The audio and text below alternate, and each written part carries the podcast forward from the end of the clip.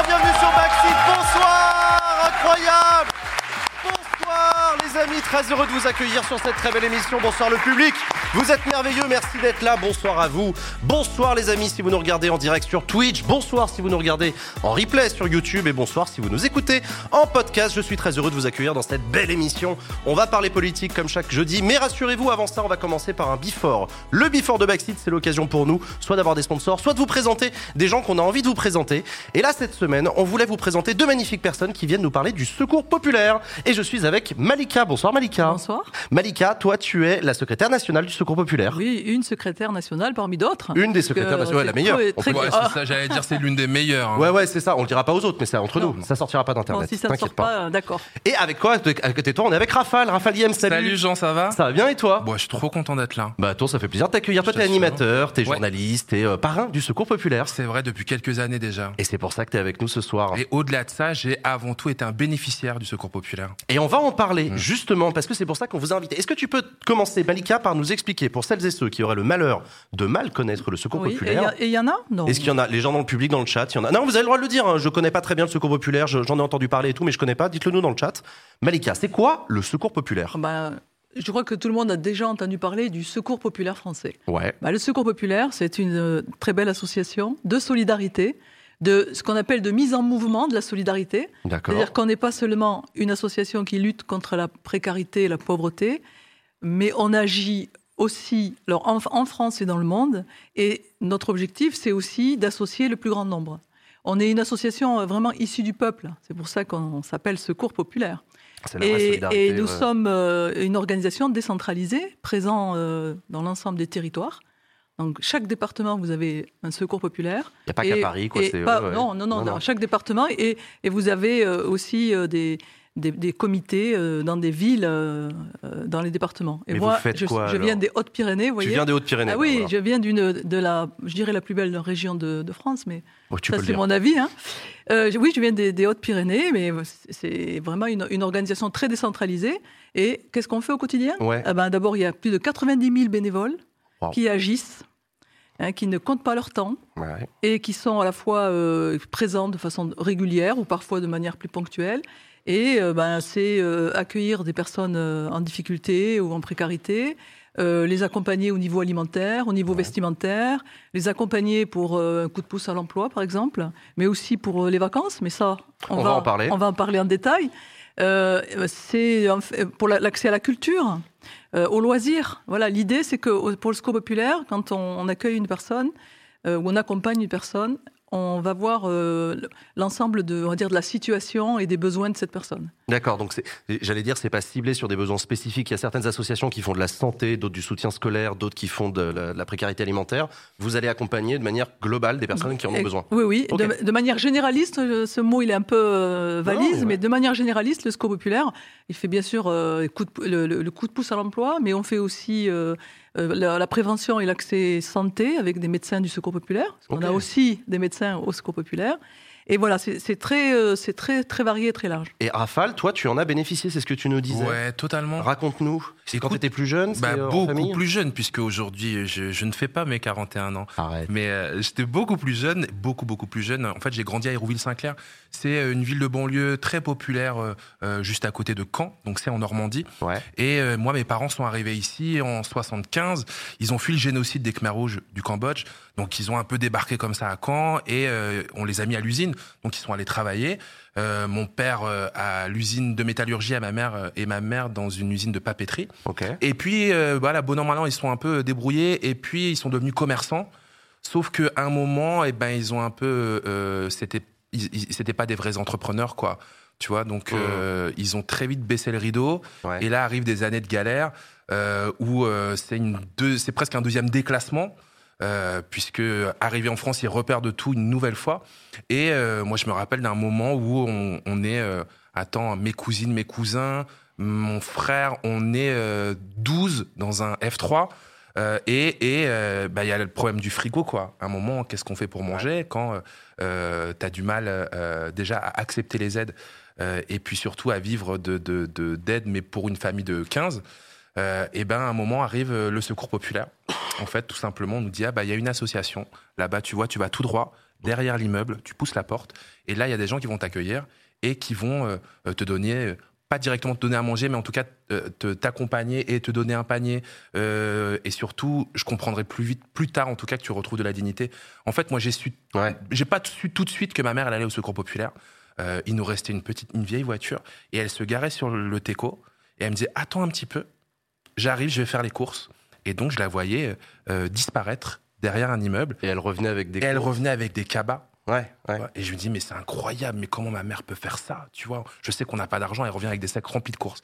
Et en fait, tout ça, ça a été possible, non pas grâce à la charité du Secours Pop, mmh. mais vraiment à la solidarité du Secours Populaire. Tu parlais tout à l'heure, Malika, des bénévoles. Et effectivement, en tout cas, celles et ceux que j'ai connus à Hérouville-Saint-Clair étaient de ceux-là, euh, des gens qui euh, étaient là à tes côtés, euh, pas pour te faire la charité, mais en tout cas pour te t'aider à, à, gonfler un peu le torse et à relever la tête.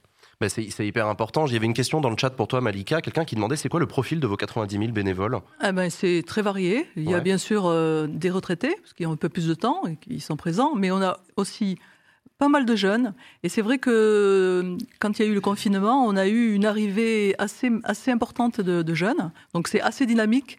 Et il y a, bien sûr, au Secours populaire aussi ce qu'on appelle les, les, copains du monde. Ce sont des enfants qui sont solidaires et qui euh, développent des actions, qui font des actions de solidarité. Trop bien, d'accord. C'est, euh, et en direction du monde entier. Hein. Et en direction du monde. Hein. Parce que ce que je n'ai pas dit peut-être dans l'introduction un peu rapide, c'est que le SCO populaire, il agit en France, bien sûr, mais aussi au-delà de nos frontières. Et, on, est présent aujourd'hui euh, dans le cadre de 190 projets ou programmes et, pure curiosité euh, personnelle, ça existe depuis combien de temps Ça a été créé quand? En 1945. Le Secours populaire français a, été euh, créé en 45. Ok, d'accord. Euh, alors, je, vous ai invité dans ce Before de Backseat pour parler d'un sujet en particulier sur lequel agit le Secours populaire, parce que peut-être que vous l'avez remarqué, donc vous savez que les députés sont en vacances depuis deux semaines, ça vous le savez, mais vous avez peut-être remarqué aussi qu'il y a des petits enfants partout dans la rue, dans les serveurs en ligne, dans les jeux et tout. C'est parce que c'est les vacances scolaires. Et ouais, c'est les vacances. Il y a plein d'enfants qui sont partis chez mamie en vacances, mais il y en a plein aussi qui ne sont pas partis en vacances. Un enfant sur trois en France ne part pas en vacances. Est-ce que c'est pas un chiffre de ouf ça? Et ça c'est hyper impressionnant. C'est vrai que c'est très impressionnant. Moi, moi pour le coup, euh, euh, enfance plutôt privilégiée, vacances égale, on va voir mamie euh, et on se déplace, c'est-à-dire mm. qu'on bouge de la ville et puis on va à la campagne là où est mamie, etc. mais il y a un enfant sur trois pour qui c'est pas du tout le cas. Les vacances, ça veut dire rester là où on vit et la seule différence c'est qu'on va pas à l'école. et ça, pour le coup, c'est une réalité que, que vous vous constatez. Est-ce que c'est voilà bah, Tu peux nous parler un peu de ça, ce phénomène? Bien sûr, d'abord c'est une réalité, c'est un chiffre qui ne bouge pas, hein, ça, ne, ça ne bouge toujours pas. Euh, on parle aussi de 40% des Français qui partent pas en vacances. Et pour le Secours populaire, c'est un droit fondamental les vacances. Il est aussi, c'est aussi important que, que l'aide alimentaire, qu'avoir un toit. Euh, partir en vacances pour des, pour des enfants qui sont en difficulté toute l'année, euh, c'est une bouffée d'oxygène. Et surtout, d'ailleurs, on a, on a développé aussi des départs en vacances en famille. Là, les familles, elles partent une semaine, 15 euh, jours, 10 jours. On, les accompagne, on, aide au départ, on, participe avec la famille à, réfléchir à un projet, projet de vacances. C'est important un projet de vacances, hein, parce que ça suffit pas de dire on change de lieu. Et si on n'a on a, pas rêvé cet endroit, si on n'a pas prévu des projets, etc. Euh, et, du coup, euh, effectivement, ces familles qui partent, elles se retrouvent ensemble ça resserre les liens. Les problèmes sont, sont là, bien sûr, mais on les voit différemment. Mmh. Et c'est une force supplémentaire. Du coup, c'est vraiment, pour le Secours populaire, une bataille. Euh, d'ailleurs, euh, euh, là, on va lancer la campagne le 31 mai. On lance officiellement cette campagne vacances. Et on aura, ben, sur l'ensemble des, des, départements, des enfants qui vont partir euh, euh, dans des familles de vacances. D'ailleurs, on, pourrait parler de ça, qui est, vraiment un projet extraordinaire, les familles de vacances, mais aussi en colonie de vacances, mais aussi ben, dans la famille, et, c'est aider, accompagner et un coup de pouce. Et, je voudrais préciser, une chose très importante, c'est que ce n'est pas de la, ce n'est pas de l'assistanat. Les familles ou les jeunes qui, qui partent grâce au secours populaire ou les seniors participent symboliquement, financièrement.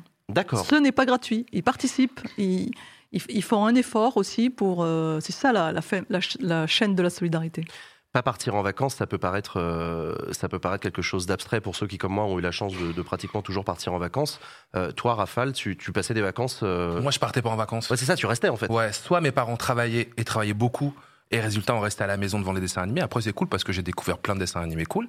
Mais euh, en même temps, euh, je sortais pas non plus parce que mes parents à l'époque euh, donc il y a quelques dizaines d'années, je savais même pas que les centres de loisirs existaient ou nous étaient accessibles. Donc jamais j'ai été au centre de loisirs. Mmh. j'ai dû attendre d'être ado pour aller à MJC. Euh, mais euh, sinon, quand on, enfin, quand on avait de la pause, on restait à la maison. Euh, on n'avait pas de grand-mère ou de grand-père pour nous accueillir ailleurs. Mm. Mes parents s'étaient pas fait d'amis non plus dans la région en arrivant, donc on pouvait même pas aller dans, enfin, bouger des rouilles Saint-Clair pour faire autre chose. Mais nous, on vivait près de la mer, donc j'y suis allé quelques fois aussi. Mais des journées à la mer, c'est une expédition de dingue aussi, mm. quoi. Mm. Et pour des parents qui n'ont pas l'habitude de prendre des vacances, voilà, là c'est peut-être un cas particulier, mais effectivement, moi, je me suis rendu compte, euh, euh, pas directement, pas en vivant le truc, mais un petit peu plus tard aussi, que ne pas partir en vacances, ça te mettait dans une situation euh, vraiment de presque de, de, de, de, mytho, dans le sens où moi, ça m'est arrivé de mentir à l'école et dire ouais, ouais je suis parti aux States bien sûr je suis parti en vacances. Mais parce que euh, autour de toi les gens partent parce que la à la campagne vont à Paris. Et dans la cour de récré on débrief. Exactement. Ouais, ouais. Bah, sauf que t'as trop honte de dire qu'en fait je suis resté à la maison et j'ai mangé des pépitos quoi hum. et c'est intéressant ce que dit Rafa parce que c'est justement pour ça que le Scope populaire a créé les journées des oubliés des vacances on a vu les images. On a vu les, on a vu les images. Hein. C'est quoi cette journée des oubliés des vacances extraordinaire. C'est en fait l'idée, l'idée initiale, c'est de dire à la fin du, mois d'août, quand un enfant n'est pas parti, il partira pas. C'est-à-dire euh, les dernières semaines d'août, ah bah c'est fini. Hum. Et du coup, le SCO populaire organise, ça fait des, des, chiffres très importants. Il y a plus de 50 000 enfants qui partent une journée, alors à la mer, bien sûr, mais ça peut être à la montagne, ça peut être dans un parc d'attractions, dans un centre euh, de, mais regardez ce smile là des enfants qui partent. mais ouais. Et oh c'était aussi euh, pour le secours, c'était important que que l'enfant puisse témoigner. Parce que moi, je me souviens, hein, je ne suis pas si vieille que ça quand même, hein, eh ben, je me souviens, comme disait à la rentrée, racontez vos vacances. Mais quand on n'est pas parti en vacances, oh, le stress de la rédaction, c'est terrible. Et devoir mentir parce que euh, on n'ose pas dire la vérité, c'est difficile. Et du coup, ben c'est les enfants une journée euh, gardent des souvenirs extraordinaires. Et là, si vous voyez les images, vraiment ça ça fait chaud au cœur. Bah ouais, c'est vachement bien. Et donc voilà, donc ça c'est une journée euh, euh pendant l'été. C'est une journée par an et c'est ça s'appelle la journée des oubliés des, vacances. Eh ouais, tout est dit euh, dans le titre et ouais. t'as des gens qui viennent de toutes les fédés de France, beaucoup là de d'Île-de-France. Moi je suis parti avec beaucoup de fédés d'Île-de-France qui arrivent à Cabourg ou à Deauville. T'imagines la classe? Ils vont à Deauville ou à Cabourg et souvent enfin quelques fois en tout cas. Moi, j'ai accompagné des gamins pour qui c'était la première fois qui voyaient la mer. Oui, exactement. Et ça, et ça c'est, enfin, c'est, c'est dingue, c'est magique, important. Voir la mer. Oui. Ouais, ouais. Moi, dans ma condition où je me dis aujourd'hui j'ai un enfant, tu vois, je l'emmène régulièrement à la mer, on va se balader, on fait le tour du monde et tout. Mais, mais euh, j'ai tendance à oublier que j'ai été ce gamin-là qui n'avait, qui n'était jamais parti, tu vois, avec les autres, qui avait jamais pris le bus pour aller à une destination de vacances.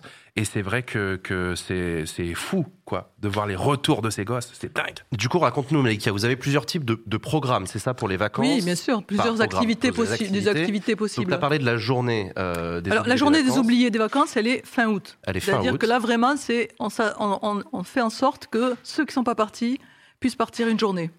Ça, c'est fin août. Mais à partir du 31 mai, là, partout en France, et y compris d'ailleurs à l'étranger, hein, mhm. on va organiser ou des, on va participer à financer des colonies de vacances, donc des enfants qui vont en colonie, des séjours de famille en vacances. Donc pour que les familles partent ensemble. Voilà, on, peut, on peut aussi participer à, à, donner les moyens à une famille de rejoindre euh, un membre de la famille dans le sud ou dans, dans le nord de la France, etc., pour, pour resserrer les liens familiaux. On a aussi les familles de vacances. Alors les familles de vacances, c'est vraiment une activité extraordinaire. C'est en fait des familles bénévoles qui, acceptent d'accueillir euh, pour trois semaines, un mois, des enfants. Et c'est une activité qui existe depuis longtemps, à tel point d'ailleurs, je vous raconte, euh, en France comme à l'étranger, par exemple, depuis 1962, euh, on a un partenariat avec des familles néerlandaises qui accueillent des enfants tous les ans Français. Eh bien, français. Et aujourd'hui, enfin là, on a des, histoires magiques, c'est-à-dire qu'il y a eu des enfants accueillis dans, dans des familles et aujourd'hui sont devenus adultes et se sont mariés. Arrête. Ah oui? Allez. Et on a, on a, des, on a des, des, familles qui ont gardé des liens avec, euh, avec euh, des, des, jeunes aujourd'hui. Qui, qui, Donc du coup, voilà. Je suis la mauvaise année de ah. Ouh T'aurais pu rencontrer l'amour. Ah ouais euh, Mais donc du coup, ouais, du, coup, ce que tu, ce que tu dis, c'est qu'il y, a, voilà, il y a plusieurs possibilités. Ça peut être des séjours donc en colonie de vacances où des enfants partent ensemble. Mhm. Ça peut être des familles entières. Et ça peut être, voilà, donc ces familles qui accueillent. Donc c'est un peu cliché ce que je vais dire, mais c'est papy, mamies qui accueillent leurs petits-enfants l'été, bah, ils peuvent aussi accueillir, puisqu'il y a un peu de place en plus, bah, vas-y, on, euh, deux, trois, quatre enfants du Secours populaire qui eux aussi vont participer aux vacances en famille, au bord de l'eau, là où ils habitent. Et les familles de vacances elles-mêmes disent, mais, mais en fait, on, on apporte quelque chose à l'enfant, mais l'enfant, il nous apporte énormément. Et c'est ce, partage, cet échange, ça nous apporte et ça permet aussi aux enfants de la famille de voir que ben, tout n'est pas si, si, simple, que tout ne tombe pas comme ça, puisque mm. nous, ben, là, vous partez en vacances, mais il y a quand même des enfants qui partent pas en vacances. Il y a quelqu'un dans le chat qui dit j'ai eu l'occasion de participer à cette journée en Normandie. Ah, génial, bien super. Non mais trop bien, c'est cool.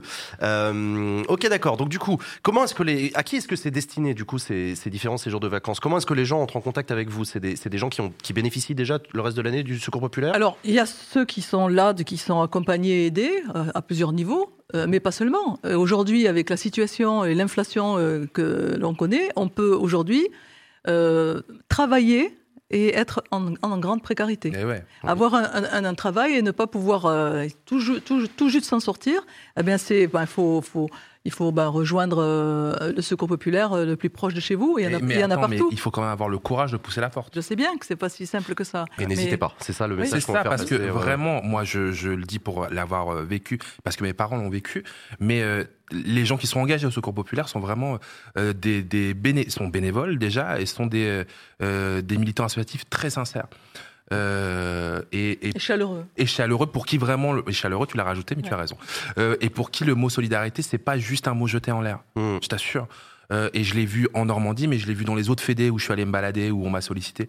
Euh, également t'as vraiment des gens qui donnent de leur temps en beaucoup beaucoup de temps beaucoup d'énergie aussi à faire euh, en sorte que le vivre ensemble soit une vraie réalité. Mm. D'ailleurs, tu as parlé de Fédé, je voulais vous demander comment est-ce que vous organisez ça? Vous travaillez avec des associations locales, vous êtes en lien avec des animateurs jeunesse, comment vous faites? Ah, Il y a des partenariats divers et variés, hein, euh, bien sûr. Euh, il y a des, des, partenariats comme avec les CMA, avec les VVF par exemple. Hein, c'est les, Ville Vacances. Voilà, on, a des partenariats qui nous permettent d'avoir des séjours parfois euh, mis à disposition ou parfois des, séjours qui avec un petit, un, petit prix, vous voyez.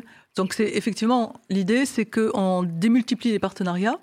Et puis je voudrais dire aussi une chose, on a dit c'est pas facile de pousser la porte du SCO populaire, mais on peut venir pousser la porte du SCO populaire pour venir agir et aider. Euh, et du coup, ça change tout. C'est-à-dire que je peux être en difficulté, mm.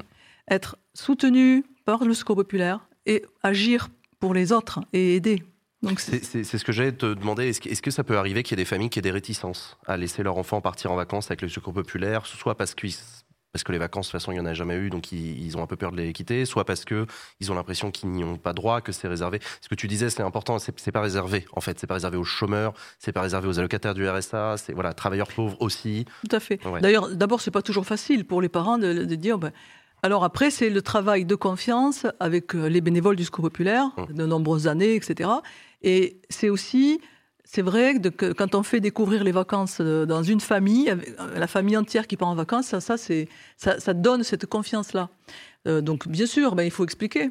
Et au, le Secours populaire, il y, a, des gens extraordinaires, je, le dis parce que... Non, non, mais je le pense sincèrement, mais puis je vois dans le chat, il y a, des gens qui, disent des trucs super. Il y, a des gens qui, donnent de leur temps quotidiennement et qui sont là, voilà, pour pour apporter cette solidarité qui est, essentielle. Effectivement, c'est encore plus canon quand tu es bénéficiaire et que tu rentres et que tu deviens bénévole aussi. Parce que tu vois, tu es, embarqué dans une aventure, dans une dynamique. Et puis euh, surtout, tu sais de quoi la personne qui va pousser la porte parle. Ouais. Tu vois, tu es, es, vraiment au même niveau. Euh, tu es sûr de trouver des gens qui vont comprendre ta situation parce qu'ils ont vécu ta situation ou parce qu'ils la vivent en ce moment? Est-ce que, euh, est-ce que les bénévoles qui encadrent les enfants, est-ce que ce sont des bénévoles? C'était ça ma question. Et quelqu'un l'a demandé dans le chat tout à l'heure. C'est des animateurs bénévoles ou Bien sûr, bénévoles, bien sûr. Ils ont une formation BAFA. Il y a quelqu'un qui demande est-ce que vous, est-ce que ah, vous les formez ou Bien sûr, il, arrive d'avoir des jeunes qui, arrivent et qui euh, ont la formation BAFA et qui sont accueillis. Et s'ils l'ont pas, ils peuvent, ils peuvent ah, quand même. Oui, il y a aussi des partenariats pour que ces jeunes puissent, passer la formation. Passer la formation ok, d'accord. J'avais vu une autre question oui, euh, pour les enfants en situation de handicap, il y a aussi des possibilités. Tout à fait. Euh, ça, on n'oublie pas pour le secours populaire, euh, pas d'exclusion pour personne, hein, et encore moins pour des enfants qui, seraient en difficulté à ce niveau-là. toi, Rafale, tu, participes en tant que parrain. c'est, du coup, ça consiste en quoi ton activité de parrain pour le secours populaire sur cette opération-là? Eh ben, c'est par exemple déjà venir en parler aussi autour de moi, en faire profiter mes réseaux sociaux. Dès que j'ai la possibilité de parler du secours populaire, je le fais. Et en tant que parrain très actif, Je suis actif ou pas oui. Je lui ai pris le bras pour qu'elle le dise vraiment.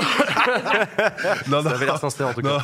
Non, pour le coup, j'essaie de venir au maximum sur les actions. Parce que euh, Raphaël est bon, parrain du Secours populaire. Mais c'est quoi être parrain au Secours populaire? Eh bien, Ce sont des personnalités mhm. qui donnent finalement de leur temps, de leur audience, euh, voilà, de leur réseau euh, au Secours populaire. Donc c'est important, il y a plus de 220 personnalités.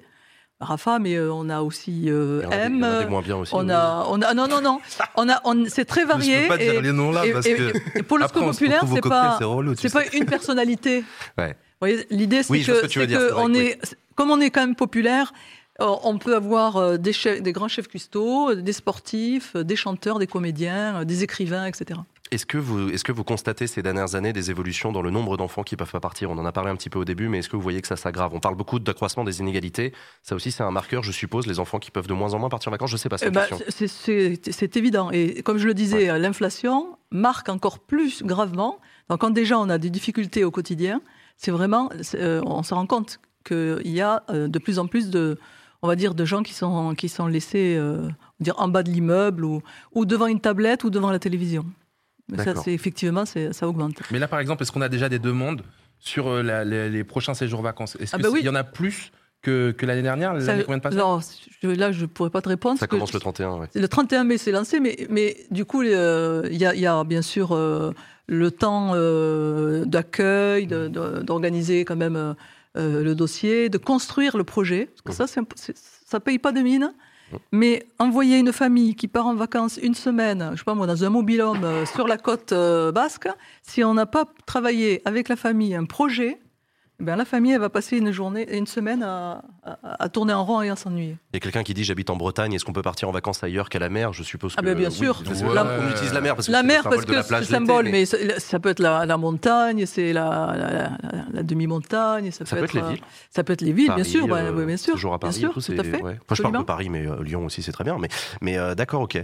T'en as un petit peu parlé, Malika, mais pour ceux qui nous écoutent depuis tout à l'heure, pour ceux qui nous écoutent depuis tout à l'heure, comment est-ce qu'on peut participer et aider alors, on peut devenir bénévole? Ah, Bien sûr. Le, secours populaire. Alors, quoi ah bah, D'abord, c'est d'abord une rencontre entre la personne qui a envie de, s'investir avec le secours populaire. Donc, en l'occurrence, les fédérations, ce qu'on appelle dans notre jargon, dans les départements. Chaque département. Dans chaque département, il y a une fédération. Il y en a partout. Et, vous allez trouver un secours populaire euh, partout. Et il y a juste à s'adresser aux bénévoles qui, qui sont là et échanger. Qu'est-ce que vous avez envie de faire? Qu'est-ce que vous avez envie d'apporter?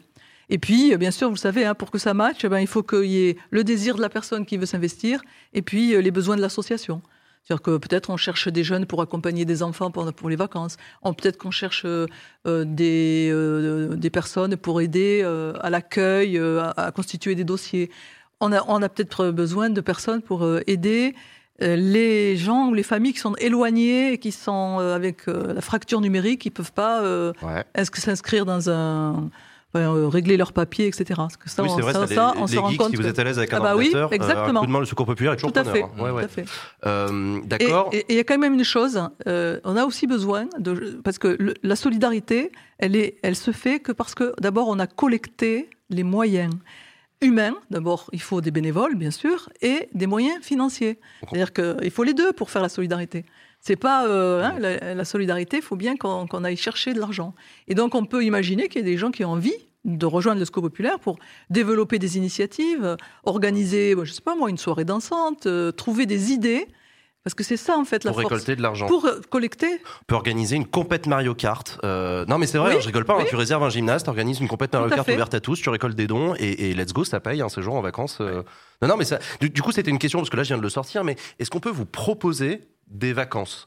Par exemple, il y a peut-être des gens qui, nous écoutent et qui ont entendu parler tout à l'heure des familles en disant mais putain mais c'est vrai moi ils habitent au bord de l'eau. Euh, mais bien sûr, eh ben, avec grand plaisir. Donc, Des familles qui peuvent accueillir peuvent dire coucou. Oui, ils euh, peuvent nous contacter. tout sur le site du Secours populaire, mmh. donc tout est tout est possible. Sur le site du Secours, il y a évidemment l'adresse de l'ensemble des structures. Bah, vous habitez à, Tarbes, par exemple, hein, pour citer. Comme par hasard. Comme par hasard. vous, Habitez, vous habitez à Toulouse ou vous habitez ailleurs, ben là, c'est le, euh, score populaire le plus proche de chez vous. Il y a quelqu'un qui dit j'ai très envie de me lancer, mais je ne sais pas combien de temps je vais rester là où je suis actuellement. Est-ce que ça vaut la peine de prendre contact avec le score populaire? Bien sûr que oui. Mais oui. Ce qui arrive, c'est qu'en fait, on a des, personnes qui viennent s'investir le temps de, leur disponibilité. Et il arrive qu'ensuite il y a un déplacement professionnel, euh, changer de ville ou des départements, eh bien, ils sont accueillis dans d'autres secours populaires. Bien sûr. C'est comme quand tu t'engages dans une association, hein, euh, dans une autre association, tu vois, c'est que tu, tu, peux être là, participer aux, aux, actions, et puis quand tu peux plus, bah, tu te retires un petit peu, et puis peut-être que tu as envie de revenir aussi, tu vois, c'est pas un engagement euh, à vie, mais ça peut être un engagement à vie aussi. Donc, on peut donner de l'argent, on peut devenir bénévole, on peut monter des OP trop cool pour lever de l'argent, euh, on peut donc donner du temps, on peut proposer des idées de séjour de vacances, etc. Tout à fait. Euh, qu'est-ce qu'on peut faire d'autre? Ah, c'est déjà c'est pas mal. Hein. c'est déjà pas mal. Non, mais c'est vrai que c'est déjà pas mal. Tout ça, c'est sûr. C'est quoi le site internet qui va bien? J'ai vu que les modos l'avaient donné dans le chat. Secourspopulaire.fr slash accès aux vacances. Euh, les réseaux sociaux qui vont bien, j'imagine. Bien sûr, tout à fait. Twitter, Facebook, tout ça, vous êtes partout. On y est. Euh, les fédés aussi, je suppose, doivent avoir des pages Facebook par fédé. Oui. Donc c'est peut-être un, des moyens chaque, du coup, pour chaque structure a une, une page euh, Facebook, Twitter. Euh, ok. Ah, ma femme a accueilli à Tarbes pendant plusieurs années. Ah, super. Eh ben, voilà. Famille de vacances. Eh ben, Génial. Non, mais c'est trop bien. Euh, trop, trop bien. Euh, ok. nous, dans l'émission Backseat, tout à l'heure, on va recevoir la ministre chargée du tourisme. Est-ce que vous avez une question à lui poser, une remarque à lui faire sur la question des vacances? Bah, On ne parle pas de Tarbes. Hein. Non, mais pas tout de suite. bon, d'accord, j'attends un petit peu, mais, c'est aussi une très belle région et c'est. Parce que c'est les Pyrénées hein, aussi. Hein. Non, mais c'est extraordinaire, on peut le dire. Allez, voilà, on va tous à Tarbes en vacances cet été. Allez, allez, je vous attends tous. Euh, bah, c'est aussi qu'on puisse, euh, les associations, avoir des moyens de, pour développer euh, l'accès aux vacances. Je, dis juste que les colonies, elles deviennent euh, euh, aujourd'hui euh, inaccessibles. c'est plus en plus cher pour les très familles. cher. Hein, pour les, alors les familles, on n'en parle pas, mais même pour les associations. Parce que n'oublions pas, l'inflation touche les personnes en difficulté et même des gens qui travaillent, mais touche aussi des associations comme le Secours Populaire. Mmh parce que tout a, tout a augmenté et du coup le secours, le secours populaire aussi se retrouve. tout et à vous fait. touchez de moins en moins de dons aussi parce que c'est exactement. Difficile. Ok. Tout à fait. Euh, Rafale, euh, toi, tu as un message à faire passer. Ici, tu sais, on parle de politique, on reçoit des politiques. Est-ce qu'il y a quelque chose que tu aurais envie de dire à cette occasion-là? C'est quoi? Moi, j'aime bien la baseline de cette émission euh, aujourd'hui, qui est le droit aux vacances. C'est pas inscrit le droit aux vacances, de partir en vacances, de, tu vois, d'un moment faire un petit break, d'oublier ses problèmes d'oublier euh, soit sa misère, sa condition, sa précarité, euh, ses soucis. Et c'est vrai que peut-être il y a quelque chose à réfléchir autour du droit aux vacances. Tu vois, comme on a eu droit au congé payé, peut-être euh, on peut pousser un petit peu plus loin. C'est une très bonne idée. C'est une très très bonne idée. Bah écoute, on va garder ça en tête. Merci beaucoup, Rafale et Malika du. Merci, Merci messieurs dames. On va enchaîner, chers amis, on va se mettre un générique et on se retrouve tout de suite pour le début de votre émission Backseat. À tout de suite. À toutes et à tous, bienvenue sur Backflip, bonsoir, incroyable. Bonsoir les gens, très heureux de vous accueillir, bonsoir et bienvenue dans cette magnifique émission Backflip. Chers amis, on va parler de politique, on va parler de beaucoup de choses. Je suis très heureux de vous accueillir dans cette très belle émission. Euh, je suis entouré euh, des, voilà, des chroniqueurs et chroniqueuses les plus formidables pour cette belle émission. J'ai oublié de dire bonsoir à ceux qui sont sur Twitch, YouTube, euh, vous connaissez. À côté de moi, je suis avec Claire Lejeune. Salut Claire. Salut. Comment tu vas? Très très bien. Fait plaisir de te retrouver. Ouais, bah pareil. Claire, chercheuse en théorie politique. Oui, tout à fait. Ça se passe bien? Oui, bah toujours en thèse, donc c'est comme une euh, thèse, quoi. Voilà, comme une thèse, on comme une ça. thèse. Mais écoute, Mais c'est la fin du semestre, donc euh, enfin, on s'achemine vers la fin du semestre, donc euh, c'est la fin des cours, tout ça, donc plus de plus de temps pour plonger dans les bouquins. Ah, formidable, formidable. T'es parti en vacances ou pas? Oui, ah, bah, oui, oui, oui, ouais. Écoute, très bien. T'as pu te reposer, tout ça? Ok, bon bah super. Très bien. À côté de toi, Antoine Bristiel. Salut Antoine. Salut Jean. Ça va? Il va très bien, très très bien. Antoine, tu es euh, directeur de euh, l'Institut de l'opinion de la Fondation Jean Jaurès. L'Observatoire de l'Observatoire de T'as vu, j'essaie de le faire de tête cette fois-ci, mais je me plante. Ça. Exactement. c'est la Fondation Jean Jaurès, c'est pas le. Oui, c'est ça là, Jean Jaurès. c'est trop compliqué, je suis d'accord. euh, T'es parti en vacances, toi? Euh, Pas récemment, non. Pas récemment, d'accord, ok. bonsoir le chat, hein, vous êtes tous là. Et on n'est pas avec Usul, on est avec Malek. Salut Malek. Je m'appelle Usul ce soir. Ah oui, c'est vrai, salut Usul. salut Jean, salut le chat, salut tout le monde. Ça va toi? Ça va très bien. Euh, ouais, c'est vrai. J'ai couru, mais je suis là. oui, parce que avant euh, que ça s'allume, il y a quand même un truc incroyable qui s'est passé. C'est quoi? On attendait Malek et là, à 10 secondes près littéralement, il est arrivé. Le savoir-faire, le talent. Voilà, le, le talent. euh, Malek, tu remplaces au pied levé Usul qu'on embrasse. Usul, Usul qui, a, qui, a, eu un pépin qui est malade, qui nous regarde. On lui fait des gros bisous. Euh, merci à toi, Malek, d'être venu. Malek, ancien chroniqueur télé, t'es communicant en politique.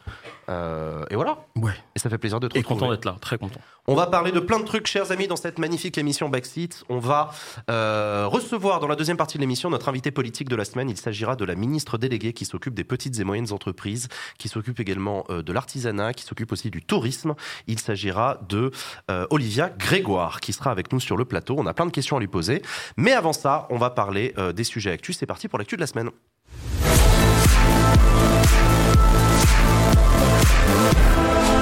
Ah, t'as vu, je suis chauffeur de salle, c'est incroyable. Merci le public, vous êtes extraordinaire. Euh, alors, actu de la semaine. On voulait quand même parler d'un phénomène euh, qui touche notre beau pays depuis quelques temps, c'est le casserole gate. Il y a des concerts de casseroles à chaque déplacement de ministre. Mm. C'est devenu en très peu de temps mm. le phénomène de contestation de la réforme des retraites. Et plus globalement de la question, euh, bah, d'ailleurs c'est une question que je vous pose, on va en discuter, mais euh, de la question démocratique dans ce pays. Euh, Emmanuel Macron a ironisé sur le sujet en disant les casseroles, ça sert à, ça sert à faire la cuisine. Qu'est-ce qui se passe en ce moment en France? Comment est-ce que vous expliqueriez ça à un pote qui vient de l'étranger qui dit what the fuck? Il y a des casseroles partout à chaque fois qu'un ministre se, balade. Bah, Antoine c'est, on, on, a quand même, on, ça montre une vraie crispation du pays finalement, hein, parce que quand tu quand tu regardes euh, le, les choses, effectivement, t'as encore, enfin t'as le, le blog d'Emmanuel Macron qui essaye de passer à autre chose, et à côté de ça, t'as une vraie crispation dans la population. Alors attends, euh, t'as quand même 61% des gens qui disent il faut que le combat contre la réforme continue. Et ce qui est assez intéressant d'ailleurs à ce niveau-là, c'est que tu vois que t'as un petit changement dans les modes d'action. C'est ce que j'allais te demander, ouais. Bah oui, parce que enfin toute la séquence jusqu'à présent, c'était quand même les syndicats qui étaient, euh, qui étaient au front, qui étaient ceux qui. Grande journée de mobilisation. exactement, c'était, c'était ça. Alors que maintenant, c'est plus des choses qui s'auto-organisent. Enfin, je pense que tu l'as vu, mais sur, euh, sur Twitter, le, le, Interville euh, pour les, pour les déplacements d'Emmanuel Macron, enfin pas d'Emmanuel Macron, mais même de, de, tous les ministres et de tous les membres de la majorité, pour essayer justement de s'opposer. Et d'ailleurs, ce qui est assez marrant, c'est quand tu les entends dire bah non, c'est pas c'est pas démocratique cette chose-là. Il faut être dans le dialogue. On est quand même, on sort d'une séquence où c'est eux qui étaient c'est le manque de dialogue trop dans le dialogue. Donc c'est un peu ça qui, qui, provoque cette situation. Ce qui est d'ailleurs le symbole, je, je, je, crois que ça a été lancé par attaque au début euh, cette, mm-hmm. cette, idée de casserole, c'est justement faire du bruit pendant qu'Emmanuel Macron faisait son allocution pour symboliser mm-hmm. le côté. Mais en fait, tu, tu, tu nous parles, mais, mais comme t'entends pas, c'est ça que ça symbolise. Il y a quelqu'un qui a demandé dans le chat, est-ce que les casseroles c'est le new euh, gilet jaune? Ouais, c'est super intéressant comme analyse parce que là, enfin, ça montre aussi la créativité du mouvement social et d'un mouvement populaire, effectivement, de s'emparer de plein d'objets qui sont juste dans notre quotidien et d'en faire, euh, voilà, les outils d'une mobilisation euh, politique. Et euh, c'est là, je pense que ce qui est emblématique avec ce mouvement des, des casseroles, c'est vraiment qu'on arrive au bout d'une situation où, quand même, manifester, s'organiser de cette manière-là, il y avait quand même quelque chose qui est de l'ordre d'une confrontation, mais où il y a une parole qui s'échange. Là, en fait, on arrivait à un tel point de crispation et de manque de même enfin de de ouais de, de confiance dans le gouvernement mmh. que euh, en fait il y a plus que le bruit pour leur répondre mmh. parce que ce qui nous oppose c'est une forme d'ironie ouais, ouais mais c'est aussi parce que eux nous opposent une parole qui est vide c'est aussi parce que eux, euh, leur parole est devenue, euh, euh, enfin, c'est un peu de la vacuité, tout leur discours. On a l'impression que c'est vraiment, voilà, que c'est vide de sens. Bah, les casseroles, c'est aussi pour leur dire, bon bah, vous nous entendez pas, on vous écoute, on vous écoute pas. Et à votre parole vide, on vous répond par du bruit, on vous couvre en fait. On a vu que, on a vu que le, les préfets euh, dans les territoires ont sorti des arrêtés interdisant, euh, alors ça a fait marrer tout le monde, même si c'est pas très drôle, mais les dispositifs, c'était quoi Dispositifs sonores portatifs. Portatifs, c'est précis. Hein. Mais d'ailleurs, il y a un truc assez marrant qui est sorti, c'est quand tu disais l'innovation des mouvements sociaux, c'est que pour euh, faire face à ces, à ces interdictions, maintenant tu as une page internet que tu peux ouvrir et ça te fait le bruit d'une casserole. Avec ton téléphone. Avec ton téléphone. Et même si tu mets ton téléphone en veille, le bruit continue.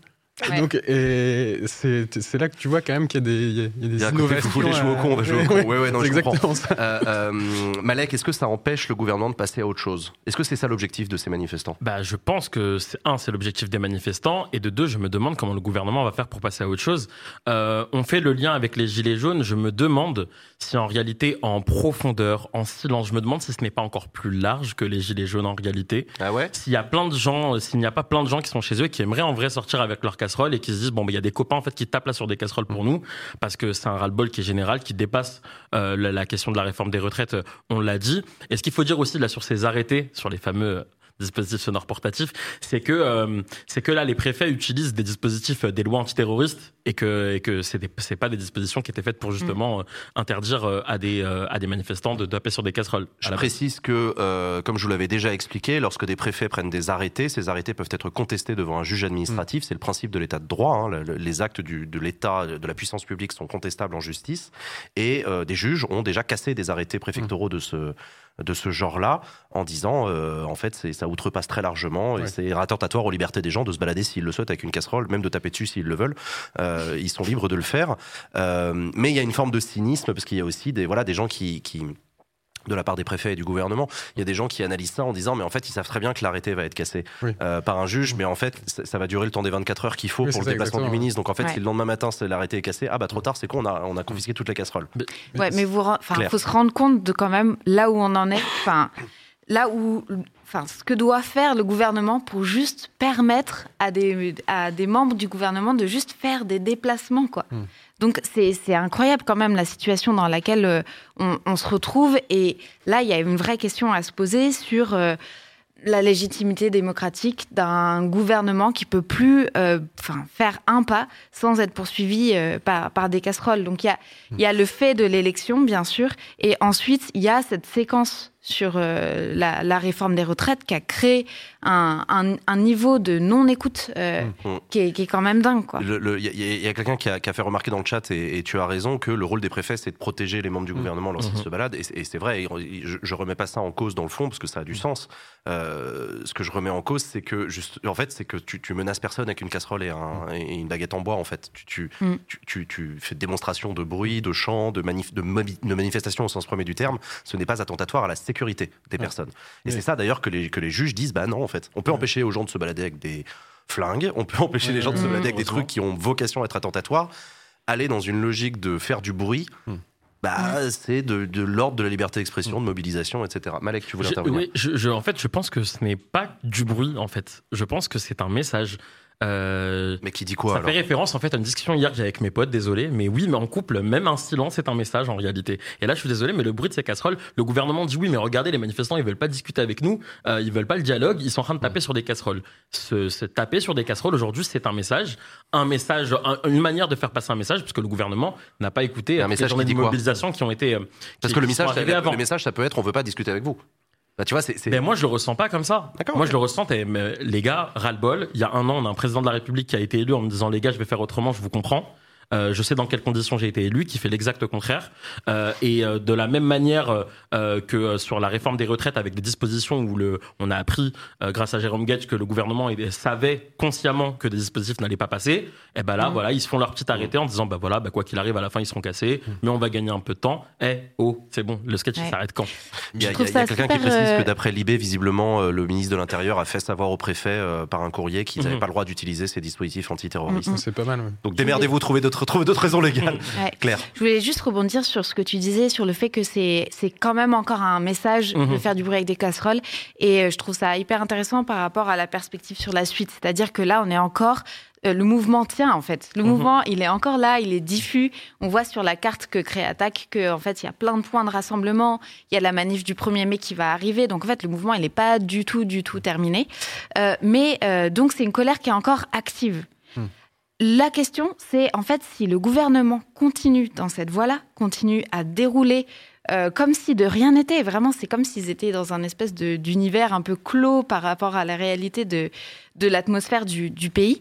Euh, est-ce que cette colère, elle va pas devenir, est-ce que ça va pas devenir du désespoir et une espèce mhm. de voilà, de, renoncement? Et ça, c'est encore plus dangereux pour notre démocratie que cette colère active, mhm. créative et qui lâche rien. Euh, et, quelque part, euh, voilà, il faut, enfin, il faudra un moment réfléchir à c'est quoi le débouché hmm. politique de ce mouvement-là. Absolument. Et euh, ça, c'est la réponse n'est pas encore. Euh, Alors on va en parler parce que le gouvernement de son côté prend des initiatives. On va en parler après. Mais je reviens sur ce que tu disais tout à l'heure sur euh, sa question de la légitimité d'un gouvernement qui peut même plus se, déplacer. Je me souviens, et c'est pas pour aller contre le mouvement des casseroles. Hein, ça y est, on va l'appeler comme ça maintenant.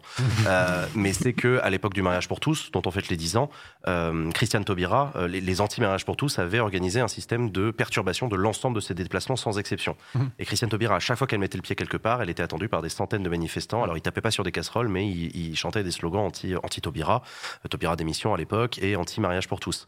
Euh, donc c'est aussi, un, aussi un, moyen d'accès public, la perturbation systématique. Euh, une espèce de truc perlé mais le... qui a existé par le passé. Disons que là, c'est une chose parmi d'autres à ce niveau-là. Et ce que tu vois quand tu disais la colère, bah ça, tu le vois énormément dans les enquêtes d'opinion. À l'heure actuelle, tu as 56% des Français qui comprennent les insultes. Alors, on n'est même pas, on pas sur les casseroles, hein. on est sur les insultes envers les membres du gouvernement et envers Emmanuel Macron. Et ça, c'est des chiffres que tu vois quasiment jamais. C'est-à-dire que d'habitude, tu as quand même une majorité de gens qui disent non, il faut rester dans un débat qui est respectueux, euh, respectueux à la fois des institutions et respectueux des personnes. Mais là, il y, a une vraie crispation, il y a une vraie colère qui est, qui est encore active à l'heure actuelle. Donc ça peut donner une, sorte de fatalité, de fatalisme derrière si les choses n'évoluent pas, ce qui est quand même le débouché le plus probable vu la volonté d'Emmanuel Macron et du gouvernement de continuer un petit peu coûte que coûte et de passer à une séquence autre, même si la population ne le veut pas. Mais tu as cette colère qui est là et qui est indéniable à l'heure actuelle.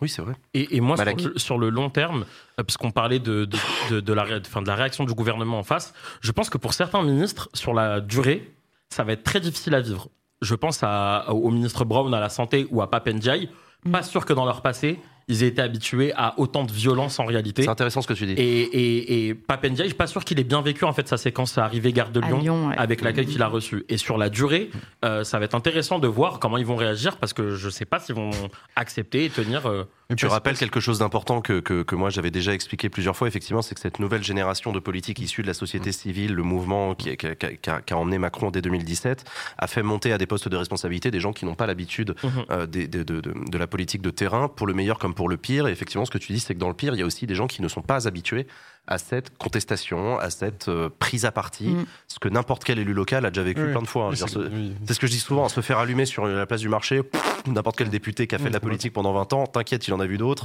euh, se prendre des tôles, ça lui est déjà arrivé, se faire dégager, se faire censurer euh, des, décisions municipales, il a déjà fait, perdre des élections, il est, déjà passé par là.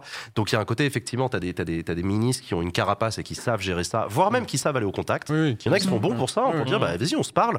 Et il y en a d'autres qui, c'est moins leur truc. Et il y en a un au milieu de tout ça, c'est quand même Emmanuel Macron qui a jamais été élu nulle part avant de devenir président de la République. Première élection président, bravo d'un certain point de vue. Et en même temps, d'un autre point de vue, eh ben on le voit dans ses déplacements, à chaque fois qu'il y a un micro tendu. il dit des dingueries. Enfin, il dit des dingueries dans un contexte particulier. Encore une fois, c'est pas c'est pas c'est pas, pas ce qu'il dit qui est dingue. C'est euh, dans le contexte de vu ce que les gens lui renvoient. Est-ce que c'est la bonne méthode d'ironiser sur les casseroles? Pas sûr en termes de com. Là, je pense que tu as, deux trucs. C'est que, d'une part, euh, quand tu regardais les traits d'image qui étaient prêtés à Emmanuel Macron, il, avait, il était d'habitude, il a toujours été mauvais sur les traits d'image proximité avec la population. Par contre, avant, il était bon sur les traits d'image de c'est un réformateur, il est capable de faire bouger le pays, il est capable d'aller de l'avant. Donc là, il est toujours aussi mauvais sur le côté proximité. Maintenant, il est quasiment aussi mauvais sur le côté réformateur capable d'avancer. Et c'est ah pour ça qu'il est dans cette logique-là. C'est pour montrer d'une part que euh, il est au contact, il, est dans, il, avance, il passe à une autre séquence, il est plus proche de la population et aussi il a quand même le, côté indéniable de, de devoir, euh, dans un pouvoir qui est aussi vertical et qui a été théorisé comme vertical, c'est-à-dire qui se passe des corps intermédiaires, c'est lui, quand il le choisit, qui va au contact de la population. C'est sa façon de faire de la démocratie. Mm. Prochaine étape, euh, excuse-moi, vas-y euh, Claire. Ouais, en fait, si on regarde euh, l'arrivée de Macron au pouvoir, entre l'arrivée de Macron au pouvoir et maintenant, en fait, il y a un espèce de rétrécissement des sphères dans laquelle et des situations dans lesquelles il peut s'exprimer.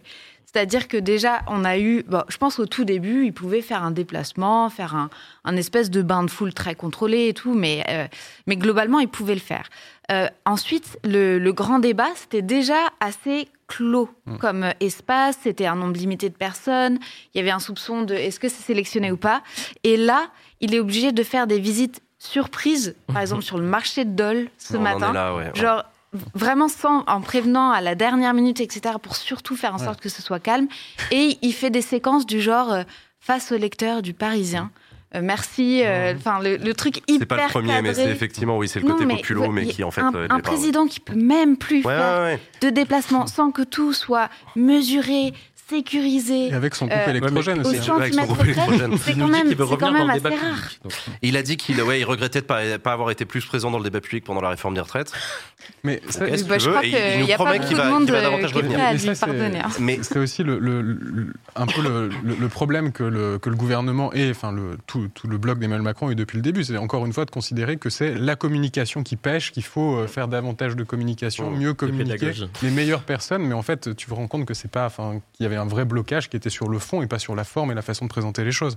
Je reviens, je reviens quand même sur le grand débat national parce que sans être un grand défenseur du grand débat national, je note quand même qu'à l'époque, ça avait été une forme quand même de réponse au mouvement des Gilets jaunes où le président de la République s'était mouillé mm. au sens premier avec toutes les limites que ça avait, mm. mais il y avait des séquences dans lesquelles le président répondait à des gens, se faisait engueuler face, devant mm. des caméras, et, ça, ça, en tout cas, il pouvait avoir comme argument de dire vous ne pouvez pas me dire que je n'ai rien fait et que je n'ai pas cherché à aller au contact des gens, quitte à me faire engueuler, etc. Ok, t'as ça pour toi. Bon, ça, ça, ça, ça réconciliait pas grand monde, mais au moins il avait ça. Là, il a même pas ça. Je, ne vois pas dans les dispositifs mis en place par Emmanuel Macron mm. d'innovation, de se dire ok, on est en train de vivre un moment chelou. Mm. Allez, va falloir reprendre le, taureau par les mm. cornes, enfourcher le tigre, appelle ça comme tu veux, mais euh, ok, on crée un truc. Hmm. Euh, convention citoyenne, il a déjà essayé, ça a donné d'assez bons résultats d'ailleurs sur celle sur la fin de vie, on en parlera un jour dans Backseat. Euh, euh, grand débat national, il l'a déjà fait une fois, il pourrait le refaire. Hmm. Grand débat national V2, tu vois. Là, bon, on a une conférence de presse, de, on, a une on a une interview aux 13h, puis une allocution, puis une conférence de presse d'Elisabeth Borne qui, nous fait un truc, bah, qui nous fait un truc très Premier ministre, blablabla. en fait, il y a des gens dans le chat qui font remarquer, euh, faut pas non plus flageller, c'est comme ça dans tous les pays. C'est vrai, oui, les dirigeants de tous les pays, surtout en ce moment dans une crise globale de la démocratie, sont contestés dans les rues, etc. C'est vrai. Mais là, on a vraiment l'impression d'être dans une ambiance de fin de quinquennat. Hmm. Alors qu'on est au début de son deuxième quinquennat, c'est ça qui est fou, il reste 4 ans. Au-delà de ça, on est dans une dérive euh, autocrate. Enfin, je sais pas comment, je sais pas précisément le mot à poser là-dessus, mm. mais il y a clairement quelque chose qui est, enfin, qui est en contradiction avec le modèle de la démocratie libérale.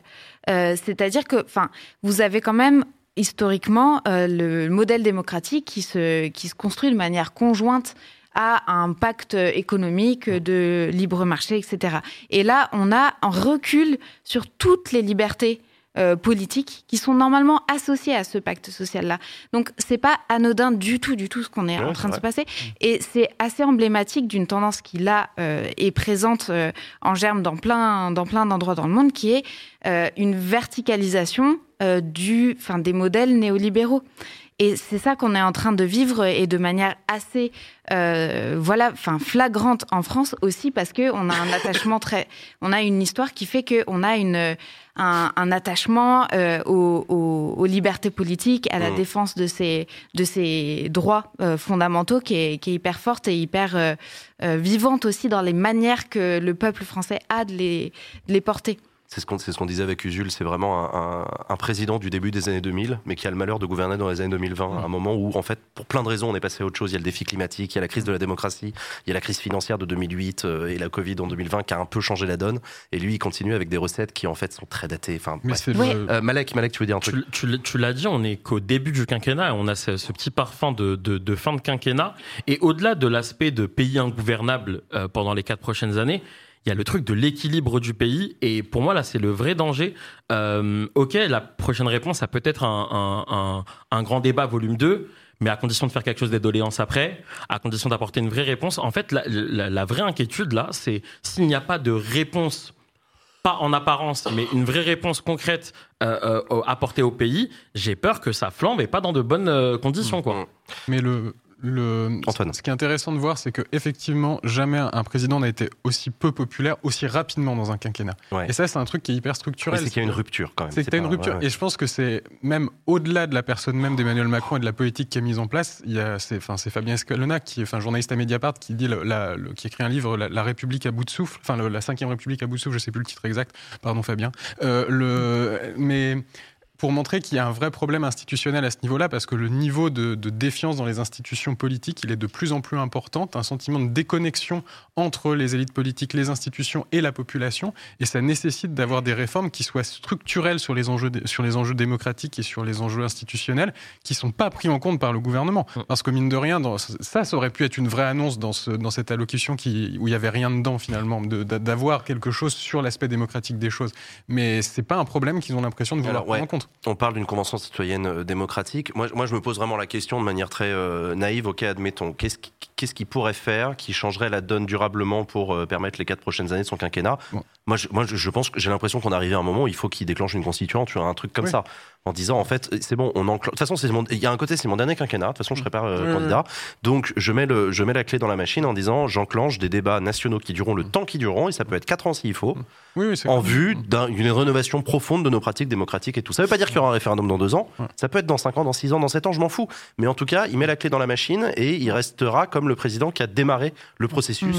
Permettant d'aboutir à un truc qui un jour peut-être sera une sixième république, je ne sais pas. Mais il est même pas obligé. En fait, ce que je veux dire, c'est qu'il est même pas obligé de dire où il veut que ça aille. Oui, c'est clair. Mmh. Non, mais ça, je suis et ça, je, ça, je suis même, je pense même qu'une majorité de Français peut lui dire, ok, on te reconnaît mmh. ça, d'avoir eu l'intelligence de de, de, démarrer un processus. Et ça va prendre du temps. C'est ce que Mélenchon disait euh, quand il promettait ça. Euh. Mais parce que tu pourrais avoir une, mesure qui est extrêmement simple. Hein. C'est juste un décret de convocation du corps électoral. Tu mm. pars du constat qu'il faut remettre davantage de place pour le parlementarisme par rapport à l'institution présidentielle. Donner un poids plus important au Parlement. Tu as une mesure qui est simple à faire, c'est tu mets les élections législatives le même jour que l'élection présidentielle. Comme ça, tu n'as pas ce phénomène de, du fait que les élections législatives sont des élections de confirmation de l'élection présidentielle, et ça te remet l'Assemblée nationale au centre du jeu. Je veux dire, même avec quelque ah chose tu as d'extrêmement. Tu prêches un converti, hein. moi j'ai toujours été pour la synchronisation. Donc, oui, euh, Claire et Malek. Mon diagnostic, c'est qu'en fait, euh, les crises multiples, mais qui en fait sont une même euh, crise si on les prend de manière euh, globale, en fait, elles, demandent un changement de paradigme sur le plan politique, social, économique, qui est beaucoup plus profond que ça. Et en l'état, dans dans l'idéologie qui est la leur, il n'y a aucune solution qu'ils peuvent apporter aux crises qui sont les nôtres. Donc oui, on peut, euh, on peut bidouiller des choses, ils peuvent lancer des conventions, etc. Mais en fait, si, si on veut une forme de résolution ou du, moins, du moins de mouvement vers quelque chose qui serait apparenté encore à du, du progrès ou à des résolutions de crise, en fait, c'est un changement de paradigme qu'il faut. Donc en fait, il y a une... il y a un petit peu cette sensation que c'est pas récupérable ce mm. quinquennat parce que juste ils sont dans un prisme idéologique dont ils ne bougent pas. Même un mouvement, même des mouvements extrêmement forts qui les secouent, ils sont pas en capacité de les entendre. Donc en fait, la question c'est l'étape, euh, l'étape d'après mais c'est pour ça, c'est pour ça que je te dis, moi, enfin, quand, quand, je pose ça sur la table, mon but c'est même pas de sauver leur quinquennat. Je, m'en fous un peu. Pour moi, on est au-delà de ça. Mm. C'est pas la fin du quinquennat de Macron qui va qui va changer la donne. Lui, il croit dur comme fer qu'avec le, le, plein emploi, la maîtrise des comptes publics et le réinvestissement et la réindustrialisation, il réussira à réembarquer la France, etc. Tant mieux s'il y croit. Bon, euh, mais euh, moi, moi, je pense qu'on est très au-delà de ça. Il y a quelqu'un dans le chat qui demandait c'est quoi une constituante. Pardon, j'ai pas précisé la, effectivement une, une assemblée constituante. C'est un peu comme une assemblée nationale, sauf que l'assemblée nationale, ça sert à faire la loi. Une assemblée constituante, ça ne sert qu'à faire une seule chose, c'est une constitution. C'est ça, une assemblée mmh. constituante. Euh, et ça peut être convoqué euh, de. Alors, c'est pas prévu exactement dans ces termes-là par la Constitution, mais point on en est, j'ai envie de te dire. Euh, il y en a eu d'autres des grands présidents de la République qui ont imaginé des trucs constitutionnellement un peu ouf. Mmh. là, voilà, là, il faut faire. Emmanuel Macron a su faire preuve de, quasiment d'audace même en créant le grand débat national à l'époque. La Convention citoyenne pour le climat. Je sais que personne n'en voulait hein, à l'époque. oh là là, tout le monde gueulait, etc. Enfin, tout le monde gueulait. Je parle des, de, la technostructure, machin, des conseillers d'État, des sénateurs et tout machin. Mais en fait, c'est pas ces gens-là qu'il faut écouter aujourd'hui. Il faut imaginer une autre manière de faire. Et, et si Emmanuel Macron pense à, à, long terme à l'avenir du pays, indépendamment de son, de son mandat, il continuera à présider jusqu'en 2027. C'est pas ce que je dis. Hein. Il peut lancer un processus en disant allez, euh, c'est le moment euh, de euh, d'enclencher un travail qui peut être fait d'un côté d'un point de vue intellectuel avec des chercheurs, d'un autre côté médiatiquement avec avec des émissions qui y réfléchissent, qui peut être fait euh, avec les citoyens, euh, mm. en lien avec des assos, même les partis politiques s'ils le souhaitent. Enfin voilà, j'en sais rien, j'ai pas, j'ai pas l'effort, mais je me dis qu'on arrive à un tel point que c'est peut-être vers ça qu'il faudrait, dans un monde idéal, se diriger. Mais clairement, parce que. Euh, il y avait Malek qui voulait euh, intervenir. Emmanuel Macron, c'est quelque chose qui est toujours euh, ressorti depuis 2017. On, nous a toujours dit qu'il était obsédé un petit peu par la marque qu'il allait laisser dans l'histoire. Et j'ai un peu l'impression que c'est en train de se jouer là. Euh, S'il nous recrée encore l'espace de parole comme le grand débat, j'ai envie de dire, c'est pas vraiment ça qui va bousculer les choses.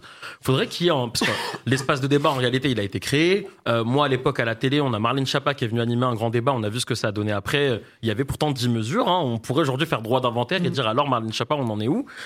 Euh, euh, elle est occupée avec le fonds Marianne euh, et, et, elle peut pas tout faire. Et, et, en fait, il faudrait un, un engagement du président de la République de dire bon bah écoutez, il y a cet espace de parole pendant un moment donné, et ensuite, eh ben on va soumettre ça au référendum et vous voterez. Et voilà. Et comme ça, il y a l'espace de parole, il y a les actes, et je pense que c'est la seule manière aujourd'hui de s'en sortir parce que sinon, on part pour pour s'entêter jusqu'en 2027. Claire. Ouais, en fait, c'est un peu le contraire d'une respiration démocratique qu'il est en train d'enclencher. Ce qu'il aurait fallu. Euh, on a eu une élection présidentielle qui n'a pas tout tranché, parce que justement, il a été élu euh, avec beaucoup de voix qui étaient venues faire barrage à l'extrême droite. Donc, élection présidentielle, ça tranche rien. On a euh, une crispation extrêmement forte sur un, un, projet qui était dans son programme et qui soulève des débats extrêmement profonds sur nos valeurs, sur nos rapports au travail, à l'économie, etc.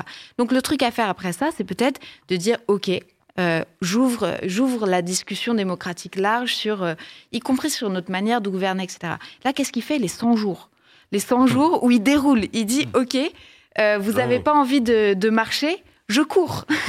je cours, je trace. Et en plus, le, le, pire là-dedans, c'est que c'est des 100 jours, donc qui donnent l'idée qu'on va aller très vite, on va faire plein de trucs, etc. Vous avez Borne qui dit, moi je crois qu'en l'action, qu'au résultat, on va faire plein de trucs, etc. Et ces 100 jours, quand vous regardez la substance, c'est vide. Mmh. Ils ont juste réimpacté les mmh. trucs qu'ils avaient déjà prévus, que ce soit sur la transition écologique, que ce soit sur euh, la vie au travail, ou que ce soit sur... Ils ont, ils ont juste, en fait, c'est comme, c'est comme si vous aviez un cadeau vraiment pourri et il y a 10 emballages différents avant d'arriver au truc qui est même, mmh. dont vous n'avez même pas envie. Ils nous ont fait. un pack familial des invendus, en fait. Ouais, voilà. Donc il y, a vraiment un problème du point de vue du rythme aussi.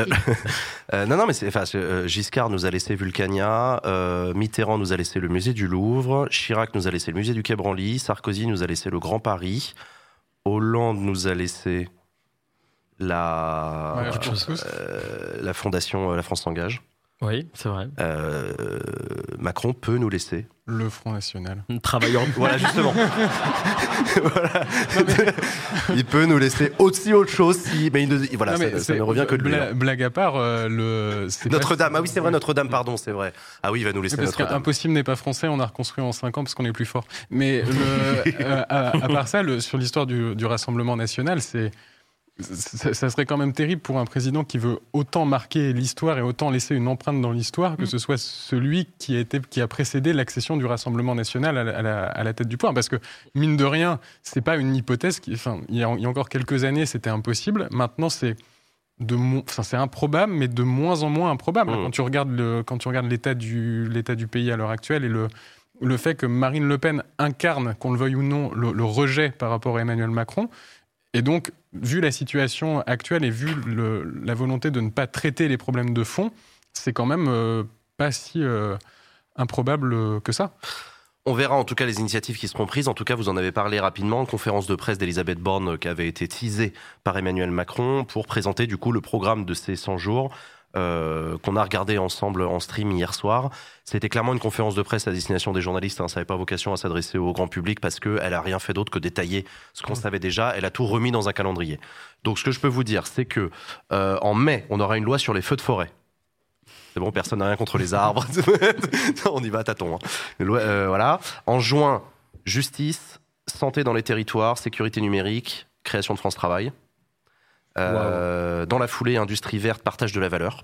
Ça, ça va être important, partage de la valeur. Euh, et, euh, et la loi immigration a été repoussée une troisième mmh. fois, sauf qu'elle a donné une deadline, ce sera en, à l'automne prochain.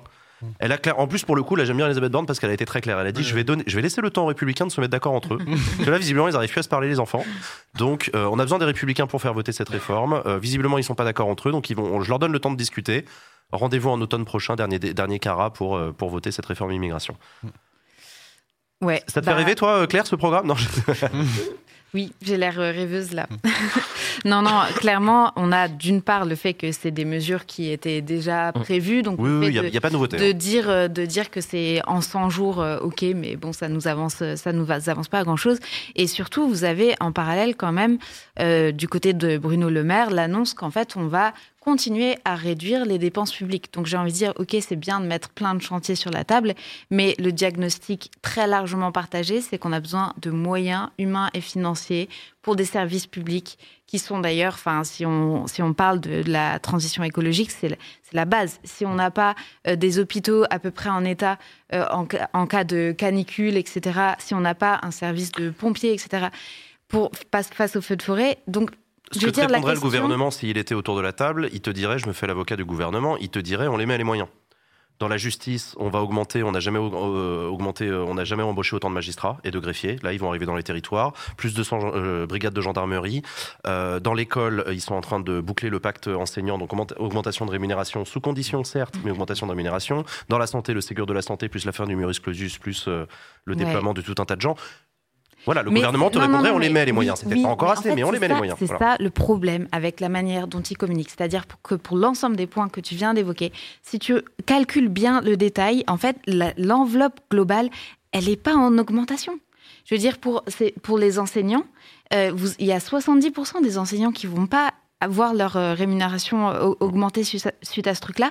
Et le pacte, c'est contre des heures en plus je veux dire, c'est le travailler plus pour gagner, gagner oui, plus oui, complètement pour les enseignants. De, de, Sarko. Donc, on est, on est sur rien de, de, de nouveau et on est sur une trajectoire austéritaire de baisse des dépenses publiques. Donc, c'est mathématiquement impossible qu'il y ait plus de moyens en fait. Donc ça va être des réorganisations. Ils vont prendre Apple pour, euh, enfin ils, vont faire des, des euh, ils vont réallouer des fonds mmh. euh, d'un endroit à l'autre, mais il y aura pas de renforcement des services publics, il y aura pas de meilleur traitement pour les, les, fonctionnaires. Donc il y a des effets d'annonce qui à chaque fois demandent à être détricotés et qu'il y a un travail de décryptage qui est fait très bien par euh, des économistes à chaque fois. Mais mmh. le, tableau global, c'est euh, un État qui baisse ses dépenses publiques. Je précise que le Haut Conseil aux finances publiques réclame effectivement des, des, des, mesures d'effort pour retrouver une trajectoire de maîtrise des comptes publics, ce à quoi mmh. s'est engagé le gouvernement. En tout cas, Emmanuel Macron prévoit de laisser les clés du pays en 2027 avec un déficit public inférieur à 3%, d'où la réforme des retraites, entre autres. Mmh. Euh, Malek oui, non, en fait, ok, il y a de l'argent qui est réalloué euh, et tous les, tous les ministres dans les, dans les médias pendant les matinales. Oui, mais moi, euh, euh, augmentation historique de, du budget dans mon ministère et tout. Ok, bon, déjà, les gars, Claire l'a dit, on déshabille Paul pour réhabiller Jacques. Désolé pour Paul et Jacques. Et, et, et, dans un second temps, Puron pourrait mettre encore beaucoup plus d'oseille si on le voulait, si on allait chercher l'oseille au bon endroit. Je reparle de la taxation des super profits l'année dernière. Euh, euh, voilà, encore une fois, l'oseille, on peut aller le chercher. Euh, on peut parler de fraude fiscale plutôt que d'être focus sur la fraude sociale. Bruno Le Maire, le Maghreb, tout ça. Et ah, pour le coup, Elisabeth Borne en a parlé dans sa conférence de presse en disant fraude fiscale et fraude sociale, mais il y a des moyens mmh. qui vont arriver dans la fraude fiscale. J'ai l'impression aussi que le gouvernement en tout cas, si, j'en prends pour preuve euh, le ton de l'allocution d'Emmanuel Macron par rapport à celle de son interview, j'ai l'impression qu'il change aussi un petit peu de, discours et qu'il commence à en faire un peu plus, sûrement pas suffisamment à ton goût, mmh. mais qui commence à en faire un petit peu plus dans le sens de la justice en disant euh, la fraude fiscale c'est intolérable, euh, il va falloir lutter contre de manière beaucoup plus agressive. Euh, la répartition de la valeur dans l'entreprise, Emmanuel Macron en a parlé lui-même en disant il y a des boîtes qui, qui dégagent tellement de bénéfices qu'elles rachètent leurs propres actions, il va falloir qu'elles fassent croquer leurs salariés. Enfin voilà, j'ai l'impression qu'il y a un discours. Et puis, la, et puis la répartition de la valeur dans l'entreprise, oui en fait c'est la, la, suite de ce que je disais. C'est ça, on en parlera. On en parlera avec, tout Olivier, à l'heure avec Olivier Grégoire. Tout à l'heure j'étais en, en, arrivant, j'étais en train de lire le rapport dans les grandes lignes de, de, de d'Oxfam qui mhm. nous donne l'échelle entre la, la, un SMIC et un grand mm. patron du CAC 40. On parle de 423 fois le SMIC. Ça n'a jamais été autant, ouais. Eh, oh. Et ce matin, il y a, y, a un monsieur sur un marché qui en parle à Emmanuel Macron. Emmanuel Macron, ah bah moi je suis pas d'accord, hein, je suis d'accord avec vous. Hein. franchement, c'est. Oui, oui, non, c'est un peu chiant. a hein. reconnu lui-même que c'était vraiment pas ouf. Eh et ben. d'ailleurs, c'est marrant parce que ça dépend à quel. C'est ça qui est très bizarre. Eh ben, en fait, c'est Emmanuel Macron, ça dépend qui est en face de lui. vraiment le en même Mais oui. ouais. Mais il faudrait qu'il soit président. euh, Antoine. Euh, oui, juste euh, sur le côté, tu as l'impression quand même qu'il y a des petites fractures euh, dans la Macronie à l'heure actuelle, quand même, quand tu regardes un petit peu les, différents, les différentes personnes, parce que d'un côté, tu as Bruno Le Maire, Gérald Darmanin, qui essayent de pousser la barre à droite avec des ambitions pour la présidentielle de 2027 qui ne sont pas du tout, pas du tout cachées, notamment sur les questions de, bah, de fraude, fraude sociale, sur les questions d'immigration. Et quand même, tu sens que ça en met quelques-uns euh, quelques-uns mal à l'aise. Hein. D'ailleurs, le, le euh, Elisabeth Borne qui dit bon, la question de l'immigration, on va peut-être se calmer les copains parce que là, on a déjà fait fort, on va peut-être pas essayer encore de faire une autre dinguerie dans, dans les prochains mois. Tu vois que tu as quand même quelques voix qui commencent un peu à s'élever à, la, à la gauche du, du bloc d'Emmanuel Macron. Ouais, ouais. Non, non, non, mais c'est vrai, ça, ça, va être à étudier de près. Je vous rappelle que la semaine dernière, on avait Barbara Pompili sur le plateau de Backseat, qui apparemment s'est pris une soufflante de la part de Macron. Vraiment la malédiction de Backseat jusqu'au bout. Elle s'est pris une soufflante parce que, parce que voilà, elle gueule, quoi.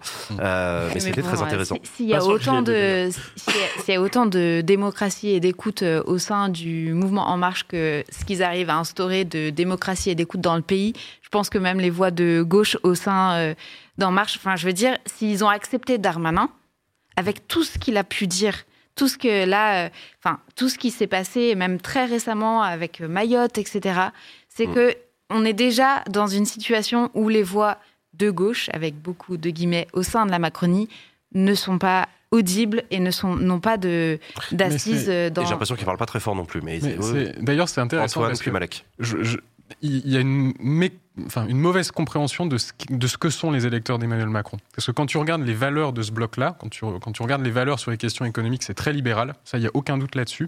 Mais sur les questions culturelles, c'est pas aussi à droite que, ce que, que, le positionnement du gouvernement, notamment sur les questions de, sur les questions d'immigration. Et ça, ah. c'est en fait le, le, le bloc d'Emmanuel Macron, il est, enfin, libéral sur le, enfin, ses électeurs, hein, pas, pas, son positionnement à lui. il est libéral sur les questions économiques, mais il est plus à gauche sur les questions sociétales. Il est libéral socialement oui, parlant, exactement. pour la PMA, pour le mariage pour tous, pour la fin de vie. C'est pas de droite économiquement et de droite, de droite culturellement, comme le sont les électeurs de, de LR et comme le sont les électeurs du Rassemblement national. D'accord, ok. Malek. En ayant tout ça en tête, euh, moi, je me rappelle en 2015 quand il y avait eu euh, la, la, proposition de, de, de, François Hollande très euh, très clivante sur la déchéance de nationalité, des ministres au sein du gouvernement avaient pris position, je pense à Najat Vallaud-Belkacem et d'autres, en disant non les gars, nous on n'est pas dans ça. là, avec tout ce qui va arriver, et notamment avec la loi d'immigration, ben, ça va être intéressant d'aller voir tous les gars de l'aile gauche je sais pas c'est quoi, mais je voilà, de l'aile gauche de la Macronie, et de leur demander, bah ok les gars, c'est pour ou contre du coup? On soutient, on soutient pas, c'est mm. voilà. Non, non, non, non, mais c'est vrai, je suis d'accord avec toi. Tu rappelles effectivement euh, le quinquennat Hollande, euh, et puis et puis et puis moi je rappelle aussi à l'occasion euh, les années Jospin où oui. On, en fait, enfin on en fait. Usul en fait une, une espèce d'époque dorée de la gauche plurielle, etc. Tous les jours, les, les ministres mm. dans toutes les matières de radio disaient l'inverse de ce qu'avait dit le premier ministre la veille. C'était un enfer à gérer. Mais c'est ça la gauche plurielle, hein, c'est un cauchemar. Mais voilà, y a, et en tout cas il y avait il y avait une gauche, il y avait une droite, c'était le bordel, etc. là, c'est vrai que le bout du bout de ce que j'ai entendu, c'est effectivement euh, Barbara Pompili euh, qui dit que le président n'a pas une culture euh, écologique très poussée. Mm. Mm. Bon, ok, on a vu pire. Elle dit quand même qu'elle vote, qu'elle aurait pas voté les 67 ans et qu'elle hésite à, voter la loi d'abrogation. Oui, 64 ans. Bientôt 67 peut-être. Qu'elle hésite à voter l'abrogation. et puis je sais pas, sur le plateau de Brexit, on avait eu Clément Beaune qui disait qu'il était favorable à une proportionnelle intégrale. Mm. Bon, c'est pas une prise de position dingue. Non, mais c'est vrai. Je, la gauche de la Macronie, si tant est qu'elle existe, elle, en fait, savoir. Bah, elle en fait pas des caisses, quoi. Mmh. Euh, ou alors, ouais, je sais pas, ou alors elle fait exprès pour pousser en interne, mais enfin, ça se voit pas non plus beaucoup. Non, non, je sais pas. Je... Bon. c'est compliqué, c'est compliqué d'être euh, audible euh, quand tu es en minorité autant que la gauche de l'est, enfin, enfin que le, les anciens de gauche le sont au sein, mmh. de, au sein du bloc d'Emmanuel Macron, parce que c'est quand même les, les, principales figures qui sont mises en avant, c'est Bruno Le Maire, c'est Gérald Darmanin, c'est des ministres qui viennent de la droite et qui, pour citer Gérald Darmanin, considèrent quand même que Marine Le Pen est trop molle. Donc, mmh. on en est là. Je pense qu'il y a aussi le fait que, en fait, du coup, En Marche s'est construit avec cette idée, on transcende de droite-gauche, etc.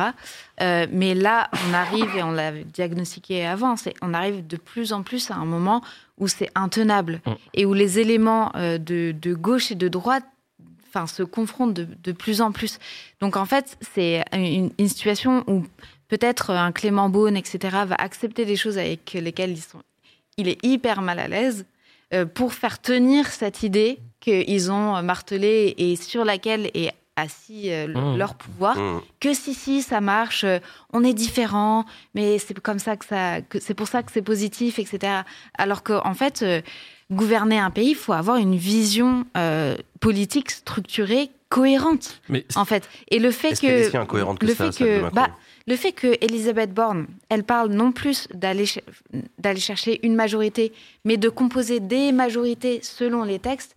Pardon, mais c'est un pouvoir politique. Mais Macron le disait déjà en juillet dernier, ça. Qui, oui, mais Macron, il veut libérer les énergies.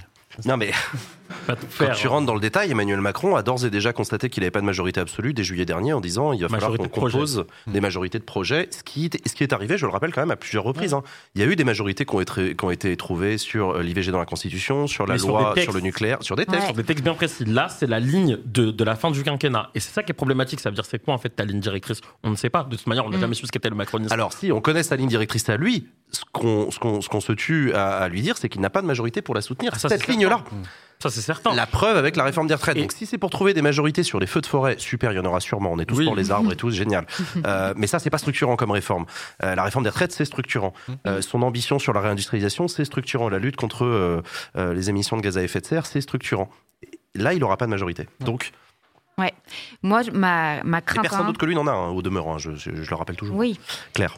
En fait, c'est que euh, il va pouvoir euh, pousser, je pense, toutes les réformes euh, globalement économiques, parce mhm. qu'il va réussir à trouver une bricole avec LR, etc. Mais il va devoir les pousser contre une partie de la, de la, population. Du coup, il va garder la partie libérale, néolibérale sur le plan économique, par contre, il va être forcé, s'il veut avancer, d'employer des outils de plus en plus et une manière de gouverner de plus en plus autoritaire et de plus en plus verticale. Et les effets à long terme sur nos démocraties de ce processus-là, on ne sait pas ce que ça peut donner en fait. Et euh, a priori, ça donne pas que du positif parce que le jour où en fait cette créativité, cet aspect euh, aussi humoristique et positif du mmh. mouvement qu'on a vu euh, autour de la réforme des retraites, le jour où ça, ça, ça s'épuise, on est en terrain inconnu. Euh. Ce qui est sûr, c'est que la, suite de la mobilisation, casserole, tout ça, il y a un point d'interrogation, mais je, pense qu'il y aura une suite, mais sous une autre forme, et c'est certain. Et la question, c'est comment on gouverne avec ça, comment avec des majorités, et si une majorité sur un texte tient au vote ou non des élus RN. Ça, c'est une vraie question que je me pose. Est-ce que euh, des ministres, est-ce que Clément Beaune, Gabriel Attal, Pape Ndiaye accepteraient d'être dans un gouvernement où un texte tient peut-être sur, euh, mais peut-être que c'est que trois députés RN au sein du groupe RN. Mais ok, bah. Oh non, ils votent en groupe, euh, ils votent oh, très souvent en groupe parce que le groupe RN, malheureusement, est bien tenu. mais avec la force, mais est bien tenu. oui, oui, mais, mais, si un jour le texte, eh bah, sur la loi immigration, pour l'instant, le groupe RN dit qu'ils ils, ils sont pas dedans, ils sont pas dans ça. Mais si un jour, euh, ben, ça tient à eux. Et comment on réagit en Macronie? Comment réagit Clément Beaune? Comment réagit Gabriel Attal? Comment réagit Papendiaï sur la question de l'immigration? Vraiment, c'est quelque chose qui me... Voilà, lui qui a été euh, à la tête du musée euh, national sur l'immigration, vraiment, c'est une question que je me pose. Tiens, attends, parce que ça y est, ça y est, j'ai mon esprit d'escalier qui commence à partir en couille. imaginons le scénario. Admettons. Le scénario que la loi immigration arrive à l'Assemblée, que les Républicains ne savent toujours pas s'ils la votent, s'ils la votent pas, machin, etc. Surprise, à la surprise générale, à la dernière minute, les RN soutiennent le texte et c'est grâce aux RN que ça passe. Et ouais, mec. Mmh. Mmh. Marine Le Pen passe pour euh, regardez, je suis responsable, je peux voter des textes, même avec un Emmanuel Macron que je n'aime pas, mais c'est dans l'intérêt supérieur des Français, blablabla, l'immigration. Politiquement, c'est très habile. Politiquement, c'est mmh. smart. Les LR, ils disparaissent totalement. Alors là, franchement, euh, ciao, bye les gars. Euh, et, là, je suis d'accord avec toi. Qu'est-ce qu'il va faire Clément Beaune? Qu'est-ce ah qu'il va faire Et, et moi, je suis pour qu'on les prenne à témoin à ce moment-là de l'inviter. Est-ce qu'il acceptera de venir à ce moment-là vienne. Je sais pas, non, j'en sais rien. Je, eh, je, viens d'inventer ça dans ma tête, mais vous me connaissez. Hein, je, je, Il faut admettre. moi, j'ai, moi, j'ai de l'humour. Euh, non, on verra. Euh, on verra, on verra. Euh, on va, on va, on va parler de la gauche parce que quand même, il hein, n'y a, a, pas de raison. on va parler de la gauche, mais avant ça, je voulais faire un petit, un petit moment de publicité, les amis. Vous le savez, Backseat n'existe que grâce à vos dons.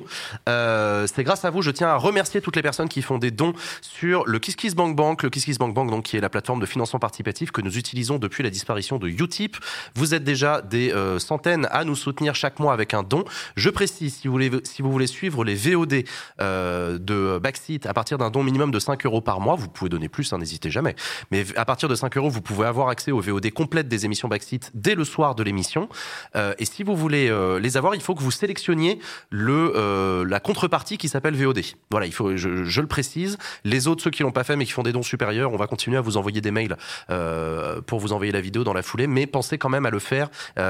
S'il faut que vous annuliez votre don pour en refaire un nouveau, ça peut aussi passer par là, n'hésitez pas. Mais ce soir, chers amis, je voulais vous annoncer quelque chose d'autre de très important.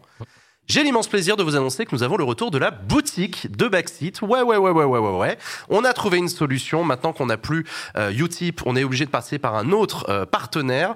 Euh, et donc, on a ouvert une boutique sur euh, un, sur Redbubble. Sur Redbubble, voilà, sur Redbubble. Un, un, un, système assez classique de boutique, vous savez, où on upload un logo, un, un, visuel que vous pouvez appliquer sur différents types de produits. Eh bien, c'est le cas. Ce soir, j'ai le plaisir de vous annoncer que nous avons euh, une boutique qui est ouverte sur Redbubble. Le lien vous est mis par euh, les modérateurs dans le chat. Les, euh, le lien sera aussi en description de cette VOD sur YouTube. Euh, vous pouvez trouver tout un tas de produits. Voilà, la régie vous a fait une micro-sélection pour vous montrer. Regardez comment vous serez heureux et bel et beau. Vous avez un mug backseat où c'est écrit en énorme, parce que je sais que ça avait été demandé par les gens. vous avez des choses absolument formidables. Vous avez aussi Je peux pas, j'ai backseat. Ça y est, il est sorti. voilà, donc vous l'avez en, en, version casquette, en version t-shirt, etc. Et vous avez Los Republicanos. Il est là, oui Applaudissements vous pouvez avoir le t-shirt Los Republicanos, ça y est, il est sorti. Regardez-moi ça, comment ils sont beaux. Los Republicanos, c'est sorti, c'est officiel, il est dispo sur la boutique. N'hésitez pas à en profiter. Euh, vous pouvez bénéficier de tout ça. J'en profite pour vous le dire, il y a 20% de réduction sur la boutique, mais que aujourd'hui. Oh. Profitez-en. Alors pour le coup, c'est pas nous qui faisons les promos, hein, c'est le site. Donc je vous le dis, 20% de réduction aujourd'hui. Euh, voilà, sachant que les produits que vous achetez, non seulement ils vous rendent beaux et belles sur les plages cet été, c'est très important. Mais en plus, ils financent Backseat. C'est comme pour ça qu'on fait une boutique. Nous, on aime beaucoup les t-shirts et tout, mais c'est surtout pour donner du pognon à Backseat pour qu'on puisse continuer à vous faire cette belle émission. Donc, euh, n'hésitez pas à, euh, à acheter le t-shirt Los Republicanos, le t-shirt Backseat. Il y a des coques de téléphone, il y a des mugs, euh, il, y a, il, y a, même un plaid pour le lit. Je sais que je vais l'acheter, c'est sûr. Euh, voilà, il y a plein de bêtises. N'hésitez pas. Le chat euh, demande s'il y a une casserole. Non, il n'y a pas de casserole. Est-ce qu'ils font des ustensiles de cuisine? Tiens, je suis pas sûr. Non, mais ce qui est cool avec Redbubble, c'est que euh, pour des personnes euh, qui ont de l'embonpoint comme moi, ils font des grandes tailles. Donc tout le monde pourra s'habiller, tout le monde peut acheter. Maintenant, il n'y a plus d'excuses. Euh, prenez vos prenez vos hoodies, prenez vos casquettes, prenez prenez équipez-vous. Pas grave, équipez-vous euh, équipez-vous Backseat, n'hésitez pas à y aller à fond et on va continuer sur cette boutique à vous proposer euh, des modèles, à vous proposer euh, d'autres d'autres trucs en lien avec les émissions. Le but c'est que vous envoyez du pâté cet été sur la plage. Je compte sur vous. Merci à toutes et à tous et il y a des gourdes. Oui, c'est vrai, il y a des gourdes, on n'a plus d'excuses sur le plateau pour avoir des bouteilles en plastique, c'est vrai. C'est vrai, c'est vrai. C'est fabriqué où? J'en sais rien. je suppose que c'est fabriqué en Asie. j'ai pas de j'ai aucune garantie à vous apporter de ce point de pour dire c'est fabriqué en France. Je ne sais pas du tout. Euh, donc voilà. Et on continue à travailler avec Bank Bank pour vous permettre de faire des dons ponctuels. Ça, on est toujours, de, on est toujours dessus. Ils sont en train de faire bosser leurs équipes de dev. Euh, on a la boutique, ça y est, c'est bon, au moins jusqu'à la fin de la saison. Et, euh, et vous pouvez toujours faire des dons réguliers sur le Bank Bank pour obtenir, pardon, pour obtenir la VOD. Voilà, ça c'était pour les annonces. merci pour vos applaudissements pour la boutique. Voilà. Merci les copains. Merci à vous. N'hésitez pas. Alors, euh, on voulait parler aussi de la gauche pendant ce temps-là, parce que ça commence à bouger un petit peu du côté de la NUPES, ça commence à bouger un petit peu. Rappelez-vous, on avait reçu Manon Aubry, l'ancienne tête de liste des européennes en 2019 de la France Insoumise, euh, autour de la question de la liste d'union. Euh, union, pas union, de la gauche pour les élections européennes. On avait eu aussi Clémence Guettet de la France Insoumise qui était venue nous en parler. on sent que du côté de la France Insoumise, il y a une énorme envie qu'une liste commune soit présentée, mais que du côté d'autres partis de gauche, ça grince un peu des dents, en tout cas pas toutes les dents. On va en parler. Est-ce que quelqu'un autour du plateau peut nous expliquer pourquoi est-ce que c'est important de faire une liste unique ou pas unique aux élections européennes? Ce que nous explique Manuel Bompard, euh, qui, qui, nous a expliqué il y a une dizaine de jours, euh, c'est que euh, euh, la NUPES, en réalité, à l'Assemblée nationale, ça marche bien. Euh, c'est une lecture. Euh, et, et qu'on peut emmener ça aux urnes encore aux européennes et faire plier et euh, Emmanuel Macron euh, avec sa majorité et euh, le Front National et ressortir grand gagnant de cette élection européenne. Voilà.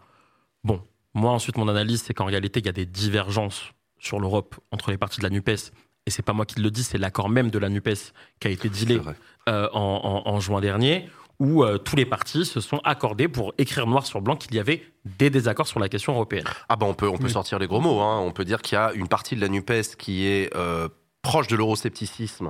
Je pense à la France insoumise qui euh, a proposé par le passé un certain nombre de scénarios de désobéissance, mhm. de sortir des traités, de, bah, trucs comme ça. Alors justement, et de l'autre côté, on a quand même des fédéralistes que sont les écolos qui historiquement, mhm. euh, et, certains socialistes aussi, sont diamétralement opposés sur la question. Ils sont fédéralistes. Donc c'est quand même en termes de, là franchement en termes de, dissonance, c'est violent.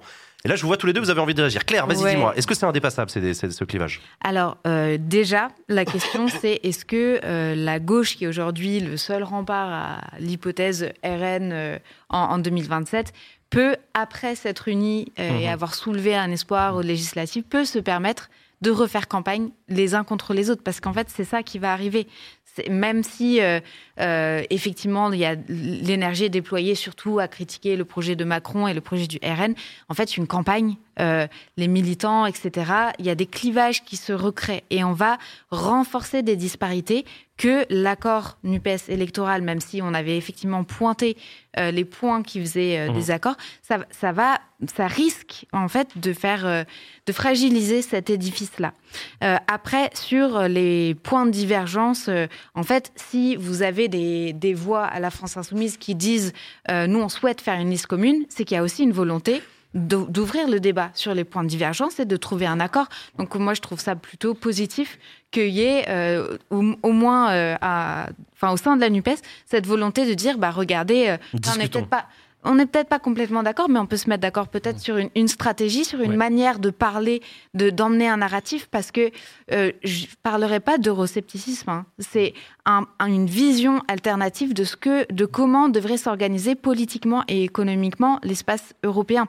Quand on lit vraiment le programme, notamment, euh, enfin le, plus récent euh, de la France insoumise, qui a eu des points d'évolution hein, sur cette euh, question de. Ah, c'est vrai, euh, non, non, c'est vrai, ça, je le reconnais, bien sûr. Et, c'est beaucoup plus ça euh, que qu'une volonté de mm. qu'une critique par nature, enfin par essence de, de l'Union européenne en tant que telle, en fait. C'est vrai, c'est vrai. D'ailleurs, il y a des gens dans le chat qui faisaient remarquer, et c'est fou ce qu'ils sont perspicaces, ils sont extraordinaires, les gens dans le chat. Non, non, mais c'est vrai, il y a des gens qui disaient la guerre en Ukraine rebat les cartes.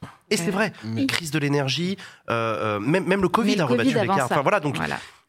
À quel point est-ce que ça fait bouger euh, la France insoumise euh, sur ces sujets-là? Est-ce que Jean-Luc bouge pas des masses, ah, mais que reste-t-il de Jean-Luc euh, au sein de la France Insoumise? Non, si, quand même. Bah, quand même, quand tu regardes. En Vas-y, Alors, 2012, le programme de la, de la France Insoumise sur les questions européennes, c'est. Le Front de gauche à l'époque.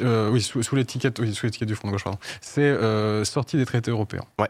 2017, c'est plan A, plan B. Ouais. Donc là, c'est à dire d'abord on discute et puis après, bon, mais euh, on voit ce qui se passe si ça si ça marche pas, mais mais ça va marcher la discussion. 2022, on est sur euh, non, on désobéit au, cas par cas. sur les traités qui nous qui nous euh, qui nous dérangent. Après, ce qui est certain, c'est que oui, as quand même, c'est les points qui, où il y a le plus de divergence entre les trois parties. Mais alors, tu regardes le vote des différentes formations politiques au Parlement européen donc de, du groupe parlementaire de la France Insoumise, du groupe du PS et du groupe de LV. Taux convergence des votes entre LFI et le PS, donc 76%. C'est-à-dire 76% du temps, ils votent la même chose. Entre LFI et ELV, c'est 79%. Et entre le PS et ELV, c'est 91%. Mhm. Donc tu vois que tu es quand même sur une espèce de cohérence en, termes de, de, ce qui se passe concrètement une fois qu'ils sont au Parlement Après, ça, c'est des pourcentages de votes similaires. Sur des, je, il faudra regarder dans le détail sur quel texte, parce que tu peux aussi avoir des trucs très, très, très, très structurants européens, comme des textes très secondaires. Alors justement, là, la question euh, qui euh, provoque le plus de divergence, le sujet qui provoque le plus de divergence, c'est sur la pêche. C'est pas vrai. Hmm? Pas foutu de se mettre d'accord sur les poissons. Non, mais tu, mais tu, vois que. Ah, d'accord, ok. Non, mais dit comme ça, ouais. T'as pas tant de divergences que ça, en fait. Elles sont généralement montées en, épingle dans les médias. Dans les médias, pardon, au moment où elles apparaissent, mais dans les faits, tu as quand même une certaine cohérence de fond. Malek. avant de penser euh, liste, et puis en réalité, c'est un peu le discours de, de, Manuel Bompard, avant de penser liste commune, je pense que justement, la, on rappelle que l'année dernière, la France Insoumise ne voulait pas forcément discuter au début avec le Parti Socialiste pour euh, discuter d'un accord de la NUPES. Ah, alors moi je me souviens que sur le plateau de Baxis, il y a des hauts responsables de la France Insoumise qui sont venus nous expliquer que jamais de la vie on fera un accord avec le PS. Deux, mois, plus tard ils en faisaient un. On avance, on avance, on fait l'état des lieux un an après, des choses ont bougé. Je pense que l'étape 1 c'est l'espace de discussion euh, sur la question européenne, euh, appelez ça convention, ce que vous voulez, mais voilà, au moins on discute. Qu'est-ce qu'on raconte? Qu'est-ce qu'on propose? Et ensuite, parce qu'on ne peut pas l'omettre, il va y avoir la question de la petite politique Iris et qui prend la tête de liste. Euh, Alors, ah oui, quelle est la hmm. répartition Sur quelle base Est-ce qu'on prend les résultats de la dernière législative Certains partis vont dire oui, mais les cartes ont été rebattues depuis point d'interrogation, ça peut aussi qui peut à la fin bloquer, j'espère pas, Manon la Aubry, commune de la Nupes. Manon Aubry qui était sur ce plateau la dernière fois, vous vous souvenez du, petit jeu de rôle avec euh, Usul qui se faisait passer pour un écolo, etc. Non mais vous rigolez, je vous dis ça, elle m'en voudra pas si je vous le raconte, mais en fait elle m'a envoyé des textos en disant tu déconnes, mais ça m'a vachement aidé en fait cette discussion avec Usul parce qu'en y réfléchissant. Bref, et donc euh, en rigolant, elle me faisait remarquer que dans son interview à Libération, elle pose sur la table deux trucs importants la France Insoumise est prête, est prête à discuter de la, de la tête de liste. Mm. Donc Manon Aubry est prête à ne pas être à nouveau tête de liste en disant moi je suis prêt à le laisser, à qui discutons-en, etc. Mais ça déjà c'est un, un move de, de porte mm. ouverte, de on fait pas de préalable de tête de liste, machin. Bon, on est prêt à ce soir un écolo. Et deuxième truc qu'elle dit, on est prêt à discuter sur la base des équilibres de 2019, mm. pas ceux de 2022. Mm. Mm. Sous-entendu, on est prêt à négocier avec les autres partis de la gauche une liste unique, une liste commune, sans venir avec nos notre gros score des présidentielles en disant vous fermez tous vos gueules, c'est nous et c'est comme ça, pas autrement. En disant non, non, en 2019, c'est vrai que la France Insoumise, on s'en est pas hyper bien sorti. Les écolos étaient vachement meilleurs que nous. Rediscutons sur la base de ces équilibres-là et tout. Donc Manon Aubry, elle a l'air de se présenter en mode euh, discutons. Mais Ce qui du coup est smart d'un point de vue tactique parce qu'elle place les écolos dans la position de ceux qui refusent. Mmh. Parce que maintenant, qu'est-ce qu'ils font les commentateurs politiques avec des sweet jaunes sur les plateaux sur Twitch mmh. Eh ben ils se tournent vers Marine Tordelier, ils font bah alors Marine Tordelier, pourquoi vous voulez pas la France Insoumise Regardez, elle est ouverte d'esprit. Mmh. Très smart de la part de la France Insoumise. Finalité, c'est Usul qui a sauvé la gauche. Ah mais ça toujours, ça, ça, voilà. Mais c'était le. Euh, euh, Antoine et Claire. Sur ça, c'était euh, un, papier de Charlotte Belaïch dans, dans Libération qui, qui faisait notamment, enfin, qui sortait des offres d'Olivier Faure, qui, qui, avait une posture qui était extrêmement pertinente, je trouvais, en disant chacun des, des, trois grandes composantes de la NUPES, on va éviter le, Parti communiste parce que bon, compliqué. On va pas revenir sur ce sujet. on peut pas revenir, c'est pas le jour de la saucisse, bref. Euh, le, euh, il disait en gros, Olivier Faure, chacun des, trois grandes composantes a ses propres forces. C'est-à-dire que les ELV, euh, e c'est les européennes. Ils sont plus forts dans les européennes que les autres partis de la gauche. le PS, c'est les élections régionales, départementales. Le, et la France insoumise, c'est les élections nationales. Donc en gros, unissons-nous de manière, de manière globale et chacun profitera des forces des autres plutôt que de partir, euh, de, plutôt que de partir séparés. Parce que ce qui va se passer, hein, c'est si euh, Europe Écologie Les Verts refuse d'aller euh, avec la France Insoumise et le Parti Socialiste dans une liste commune, Mélenchon derrière, il va dire non mais attendez les gars, vous n'êtes pas venus avec moi pour les européennes, et derrière on va refaire, on va retenter la Nupes quand ça vous arrange parce que vous êtes nuls pour, les, pour la campagne présidentielle.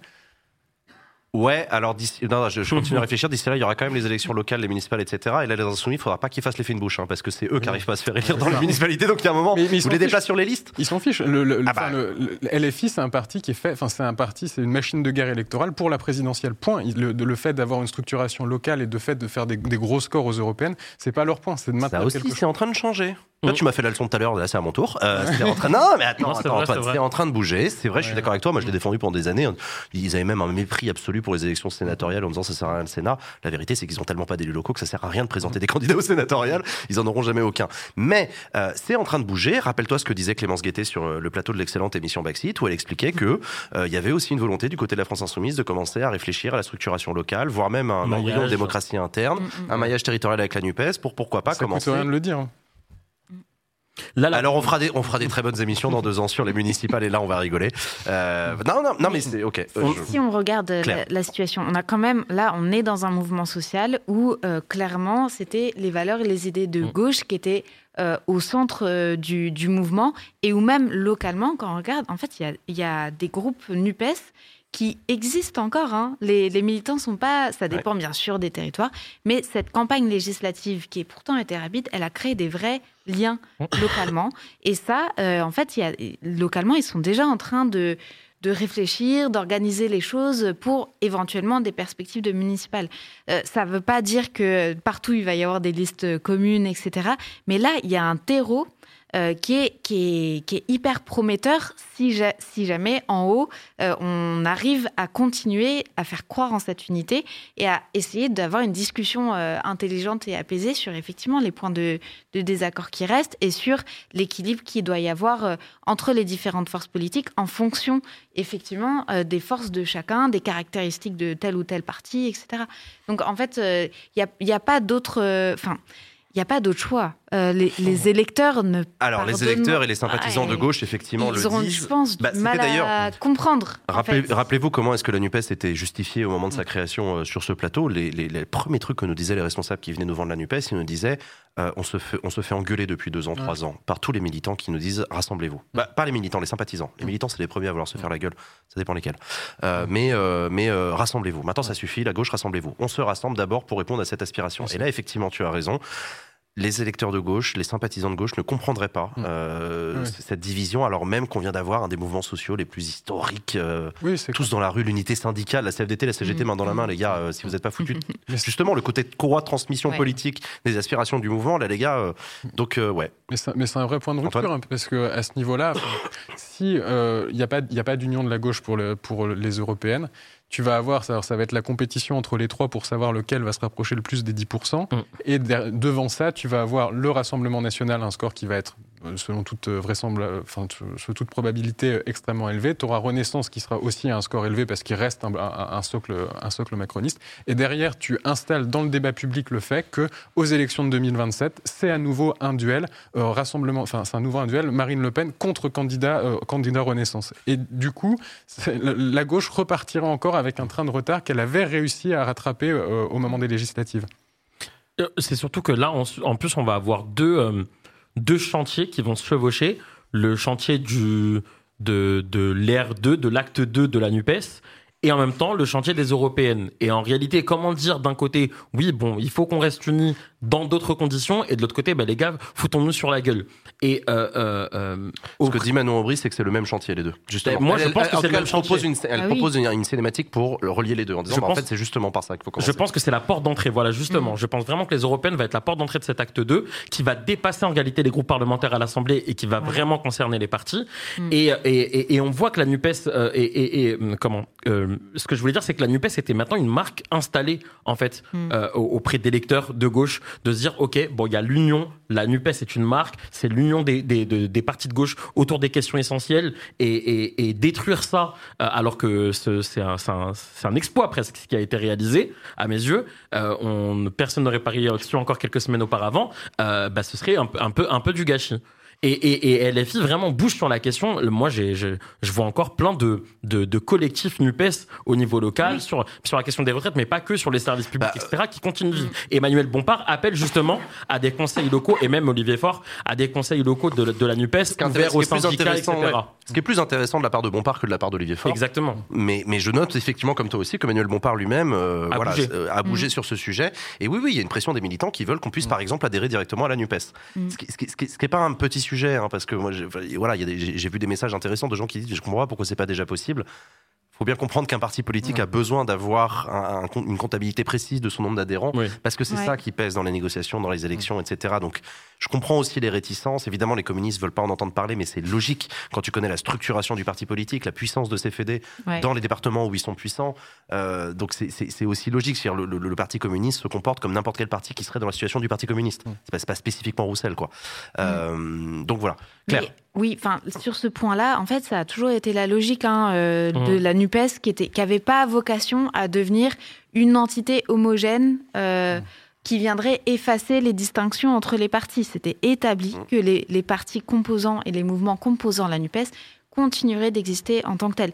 Mais dans les faits, euh, localement, pendant les législatives ou autres, il y en a plein, qui, plein de militants, ou des néo-militants d'ailleurs, mm. pas mal, qui, sont, qui ont débarqué dans les campagnes, qui n'avaient pas d'étiquette, euh, qui, avaient, mm. qui avaient, quand on discute un peu avec eux, on comprend qu'ils sont plutôt... Euh, on comprend la fibre de laquelle ils viennent, mais ils venaient là pour l'union de la gauche. Ils venaient là pour la NUPES et effectivement, il n'y a pas de carte, ils ne payent pas une cotise, etc. etc mais euh, leur, euh, leur appartenance politique. C'est l'union. C'est l'union, c'est la NUPES, et ça ça, ça perdure en fait. Chers amis, on va euh, continuer ces réflexions dans les prochaines émissions Backseat. Abonnez-vous évidemment hein, pour suivre la suite de cette aventure de la NUPES et des 100 jours d'Emmanuel Macron. et avant de retrouver notre invité politique dans la deuxième partie de l'émission, la ministre Olivia Grégoire, je vous propose qu'on enchaîne avec la chronique que vous attendez tous. Il s'agit du PowerPoint de Vincent.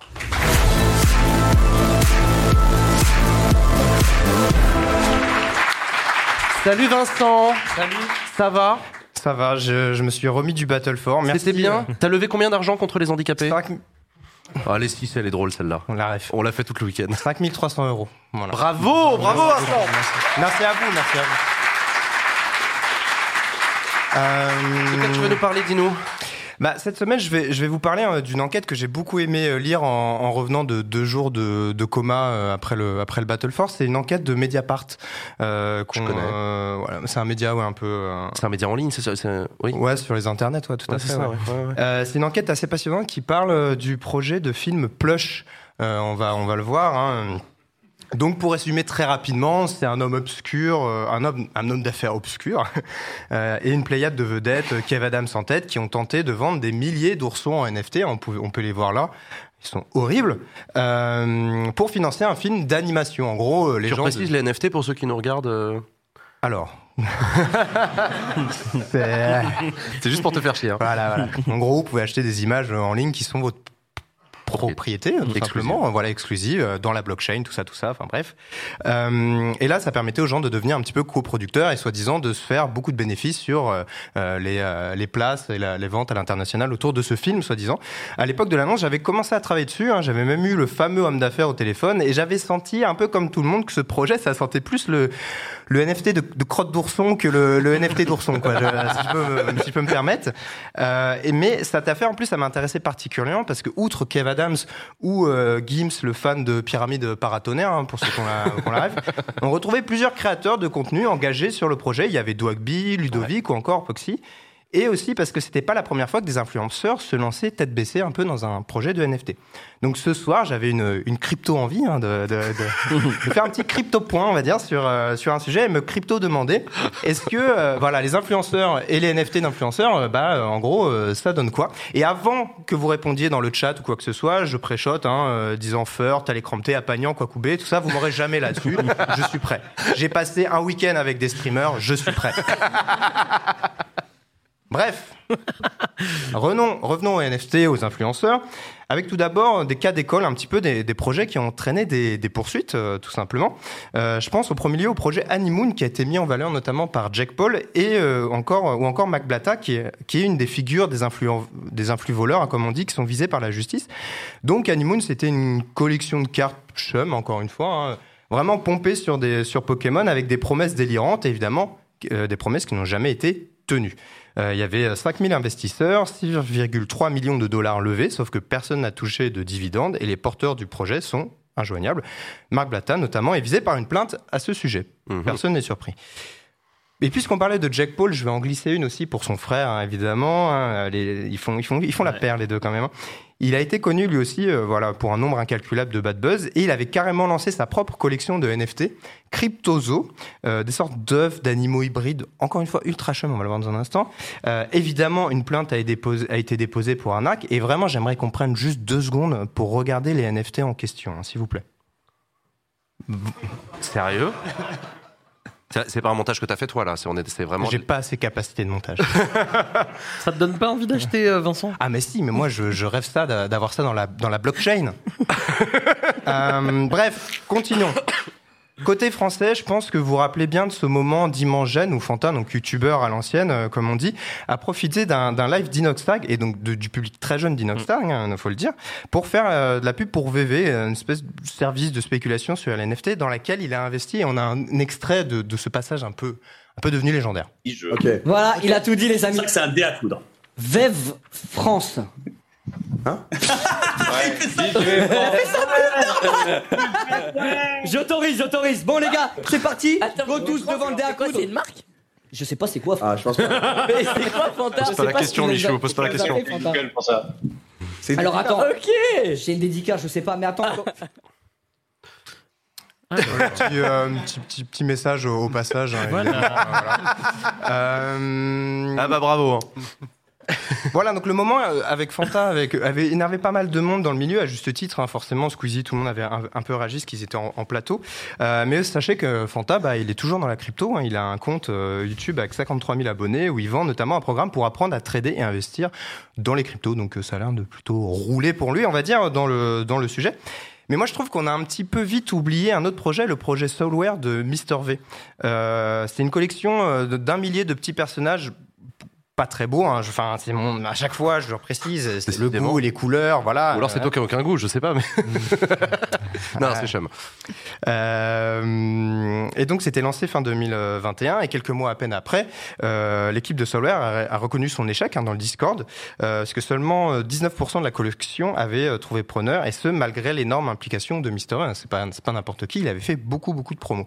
Et ces derniers jours, il y a plusieurs internautes qui ont pris la parole pour dénoncer ce qu'ils estiment être une arnaque, et Booba de s'en prendre à lui, sauf que de nombreux fans de Mr V sont venus à sa rescousse, euh, comme si c'était impossible que Mr V, parce que c'est vrai qu'il est très très populaire, à chaque fois qu'il sort un truc, les gens euh, masterclass, tout ça.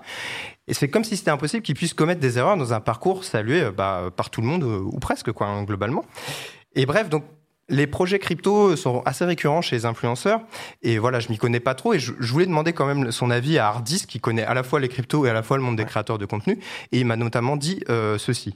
Voilà, bon, il a été assez cash sur, sur le début. Il a dit, voilà, la majorité des projets d'influenceurs, c'est de la merde, voilà, euh, globalement. Lui, il dit que s'il se lance là-dedans, bah, comme il connaît le milieu, il, il, voilà, il étudie ça, il l'assumera, il dira que bah, s'il a une bonne idée qui fait sens, bah, il ira. Mais il dit que voilà, euh, au moment du boom du marché, il y en a euh, qui ont été contactés vraisemblablement par des agences qui voulaient surtout surfer sur la hype. voilà, il y en a certains qui sont malhonnêtes, mais ils pensent aussi surtout qu'il y a une forme d'insouciance chez pas mal de, de créateurs de contenu. C'est ça, il y a des créateurs de contenu qui ont pu se faire baiser aussi, enfin, qui oui, avec totalement, plein de bonne volonté. Bien sûr, euh, bien sûr. Il y en a qui, à qui je pense on a présenté ça de manière ultra positive en disant regarde c'est super cool, euh, tout le monde va pouvoir un lien particulier avec toi, etc. Donc je pense qu'il y a aussi euh, pas mal d'influenceurs qui se sont fait avoir ou voilà qui, qui, ont cru et malheureusement ça n'a pas marché. Même si bon la crypto-monnaie on connaît ce, ce marché-là et, et, à quel point c'est fluctuant.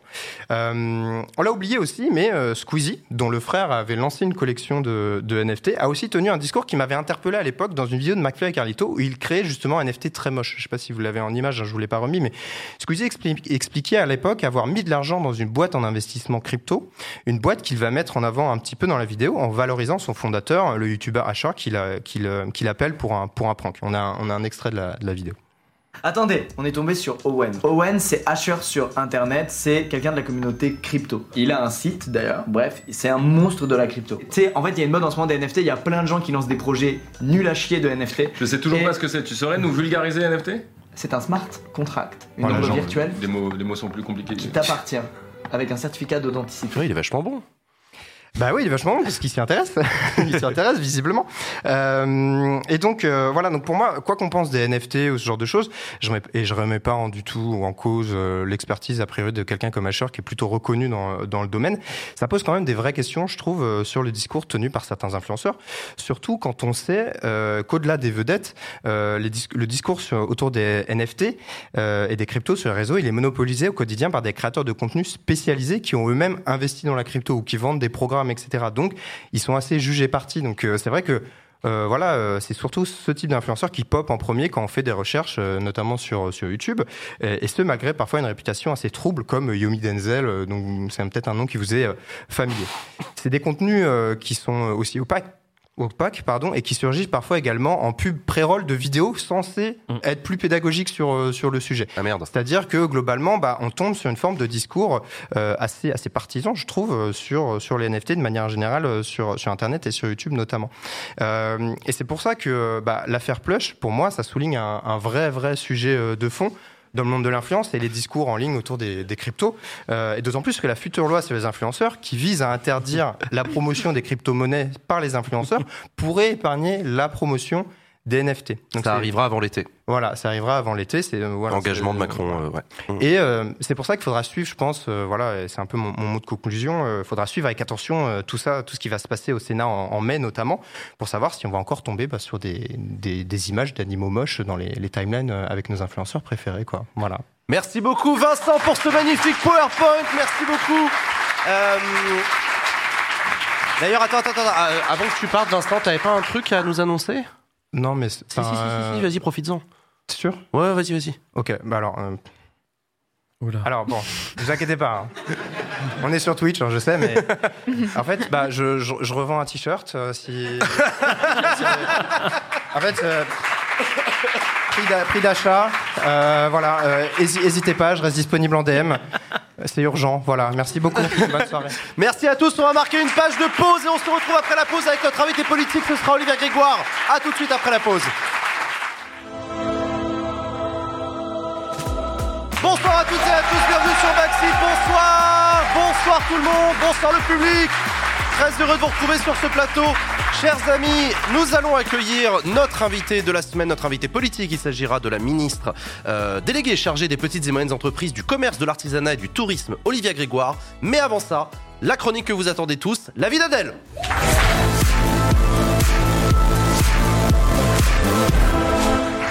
Salut Adèle Quel public, quel public T'as vu, c'est chaud hein C'est zinzin Ouais, c'est trop bien, c'est le shop ça. Ça va? Et toi? Ouais, super, super. J'ai beaucoup aimé euh, les NFT de, de Vincent, notamment celui de Bruno Le Maire. Ah ouais. Mm. Bon, du coup, j'ai envie de vous parler de lui. Hein. Ah. Vas-y. Mais non, parce qu'il a une, une, actualité hyper chargée, là. Euh, notre influenceur politique préféré, Bruno Situation. Il nous a fait, il nous a fait un petit euh, room tour de Bercy. Je sais pas si vous avez vu. Ouais, je veux. Pour ceux qui l'ont pas vu, voilà. Euh, Excusez-moi, vous êtes dans combien de carrés 200 000 mètres carrés. Vous pouvez me faire visiter C'est mon hôtel. Et il y a même une plateforme d'hélicoptère. Le seul qui a eu le droit, c'est Tom Cruise. C'est le dernier à l'avoir utilisé pour Mission Impossible 5 ou 6. Il est jaloux. Ouais, c'est quand même euh, le point le plus important que Tom Cruise ait été sur le toit du ministère de l'économie français. Donc on continue le tour jusqu'à son secrétariat et. On nous donne en plus des petits médicaments aux plantes, des trucs euh, incroyables. Il n'écoute pas. Ici, vous écoute. Hein, non, il écoute, mais. Il ne prend pas. Il n'en prend pas. Elle... Ouais, je suis d'accord, ah, c'est vachement Très bien. C'est grâce à elle que je suis en forme.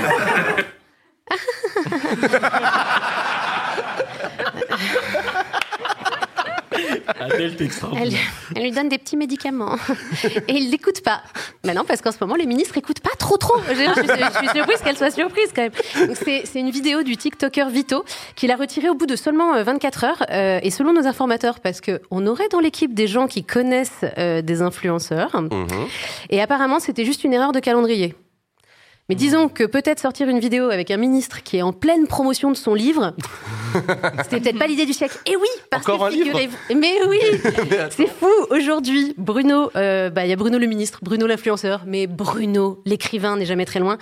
Quel slasher Il sort aujourd'hui même son alors, il l'indique lui-même son deuxième roman.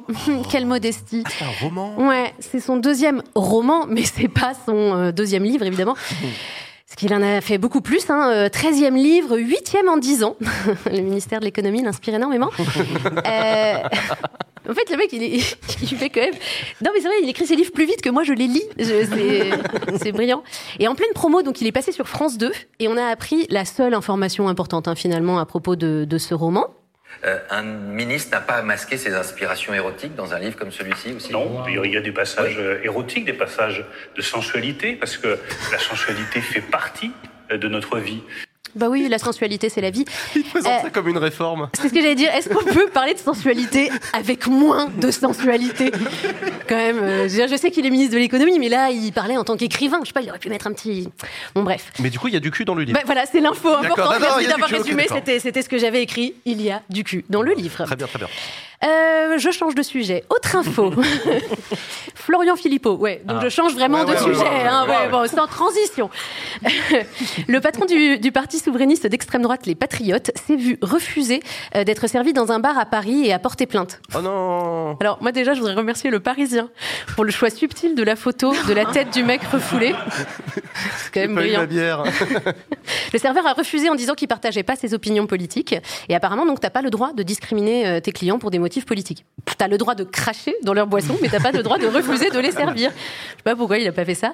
Philippot a ensuite précisé aux journalistes que c'était la première fois que ça lui arrivait. Wow. Oh, bah bien euh, non mais parce que toutes les autres fois ils ont craché.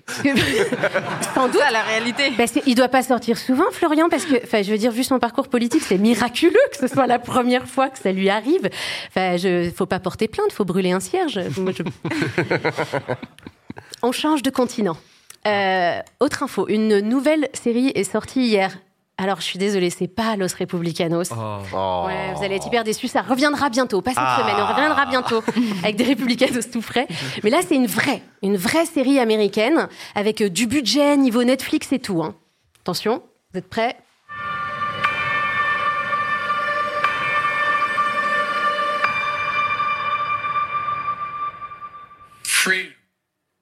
Il dit freedom.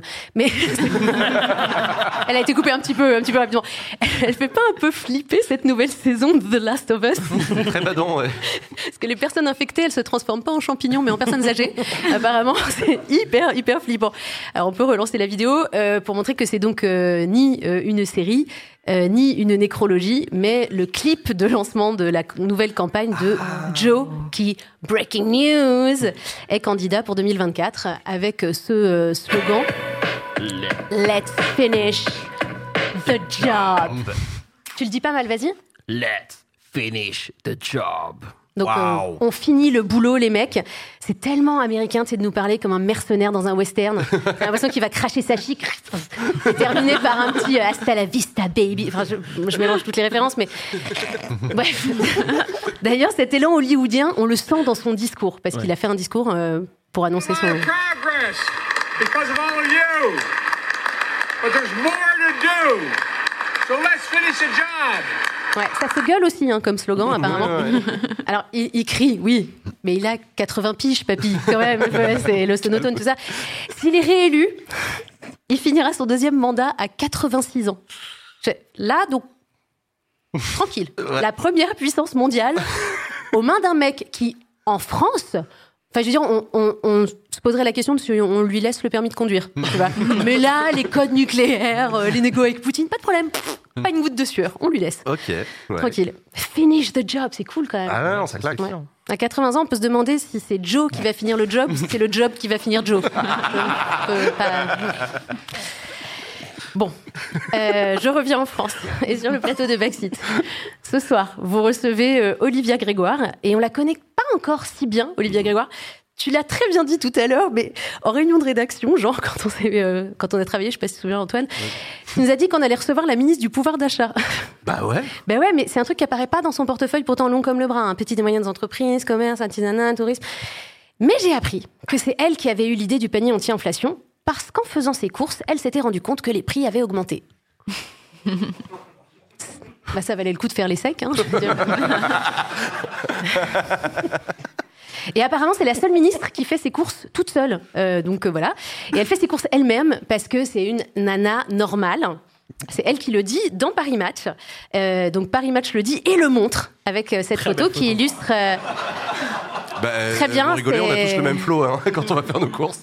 euh, alors, est-ce que tu tiens vraiment ton panier comme ça comme une nana normale dans les Sims. Je veux dire, non, en fait, on le tient pas à deux mains normalement. Donc peut-être après l'émission, on pourra lui dire qu'il y a une poignée rétractable qui permet de tenir le panier à une main et de le remplir avec l'autre main. Je- Alors, dans Paris Match, on apprend aussi qu'elle se bat euh, pour les travailleurs. Il y avait un sous-titre euh, qui, qui s'affiche, hein, donc euh, elle se bat pour ceux qui se lèvent tôt, avec toujours de l'énergie et parfois des résultats. Ah, c'est moche le Paris, Paris Il y a un petit côté aléatoire sur le résultat, tu sais pas, ça dépend du taux d'humidité dans l'air, si le vent vient du nord, je sais pas. Alors, on la connaît assez mal, Olivia, et on sait pas qu'elle a commencé à bosser en politique avec Alain Madelin. Bah parce qu'on ne sait pas qui est Alain Madelin, surtout, hein, évidemment. Et alors, c'est un homme politique libéral du XXe siècle, pour les plus jeunes, qui était candidat à l'élection présidentielle de 2002, euh, avec un slogan de campagne que vous pouvez voir, qui, qui aurait pu être le titre d'une chanson de Magic System. Faire enfin bouger la France. Je sais C'est pas vrai. combien il a fait, je crois qu'il a fait bah, un gros score aujourd'hui pour un parti, genre 3,5%. Quoi. Attends, attends, ça compte. hein. Il y a des jaloux. Bon, elle a bossé avec euh, Raffarin, Xavier Bertrand dans une agence de pub. Elle a monté sa boîte, elle est devenue députée. Mais elle a aussi fait un job dont on a assez peu parlé, mais qui apparaît sur sa page Wikipédia. Chargée de communication du candidat à la mairie de Paris en 2020, Lequel? Benjamin Griveaux. Ah, c'est vrai qu'il a été candidat. Oui, oui, ça. Ça a dû être une chouette mission. S'occuper de ça comme ça. C'est un truc, c'est un truc que tu mets dans, dans la, la catégorie autre expérience au bout de ton CV. Tu, tu le mets pas devant. Elle a aussi écrit son premier livre euh, l'an dernier, euh, qui s'intitule, on va le voir, Et après, pour un capitalisme citoyen. Capitalisme citoyen, tu sais, ça fait un peu genre, bon, je veux écrire un livre sur le capitalisme, mais tous les trucs cool sont déjà passés. capitalisme responsable, c'est pris, capitalisme durable, capitalisme social, même socialement responsable, c'est déjà pris. Elle a cherché tous les adjectifs. Putain, citoyen Citoyen, vas-y, banco, c'est libre. non, mais c'est C'est- ouais. Voilà, capitalisme citoyen. Non, mais je sais pas ce que ça veut dire exactement. Moi, Bah, ça m'amène. dans le livre. voilà, c'est ça. J'aurais pu lire le bouquin, c'est pas pu. faux. Mais je me suis quand même dit que peut-être il faut arrêter de rajouter des mots derrière capitalisme et peut-être se préoccuper du capitalisme lui-même, se, po- se poser la question. Voilà. Bon, aujourd'hui, elle bosse à Bercy, dans ce grand ministère que vous connaissez désormais très bien, avec euh, tous ses collègues ministres euh, qu'on va voir en, en photo. Et ouais, ou devrais-je dire de euh, les Avengers de l'économie française. Et genre, Olivia Grégoire, c'est une nana normale, quoi. Mm, mon œil. Voilà, je vous laisse mener l'enquête. Merci beaucoup Adèle pour Merci cet à avis vous. d'Adèle. Incroyable.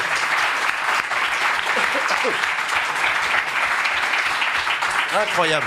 Et bien maintenant qu'on la connaît un petit peu mieux, chers amis, je vous propose d'accueillir sur ce plateau la ministre déléguée chargée des petites et moyennes entreprises, du commerce, de l'artisanat et du tourisme, Olivia Grégoire.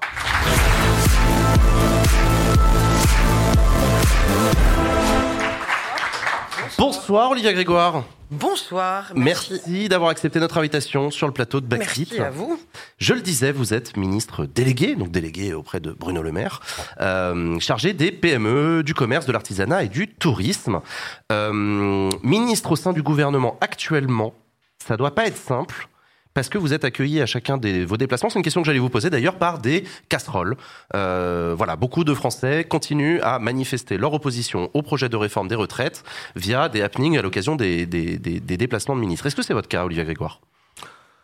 C'est mon cas, évidemment. Ça a été mon cas euh, la semaine dernière. Ça le sera sûrement euh, la semaine prochaine. Après, euh, quand on s'engage en politique, euh, ce qui n'était pas mon cas il y a très longtemps, parce que moi je me suis engagé en 2017 derrière Emmanuel Macron de façon euh, importante, on sait très bien qu'on s'engage euh, dans un truc où on va pas souvent vous applaudir et plus souvent vous, vous jeter, si ce n'est des casseroles, des tomates ou en tout cas des critiques.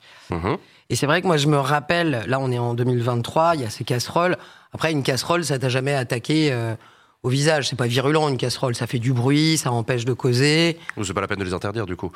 Non, mais après, on est là pour se causer. Franchement, c'est l'idée euh, Ouais, de ouais, l'échange. Euh, la, la- hein. la démocratie, euh, c'est aussi être chahuté, c'est aussi des gens pas d'accord.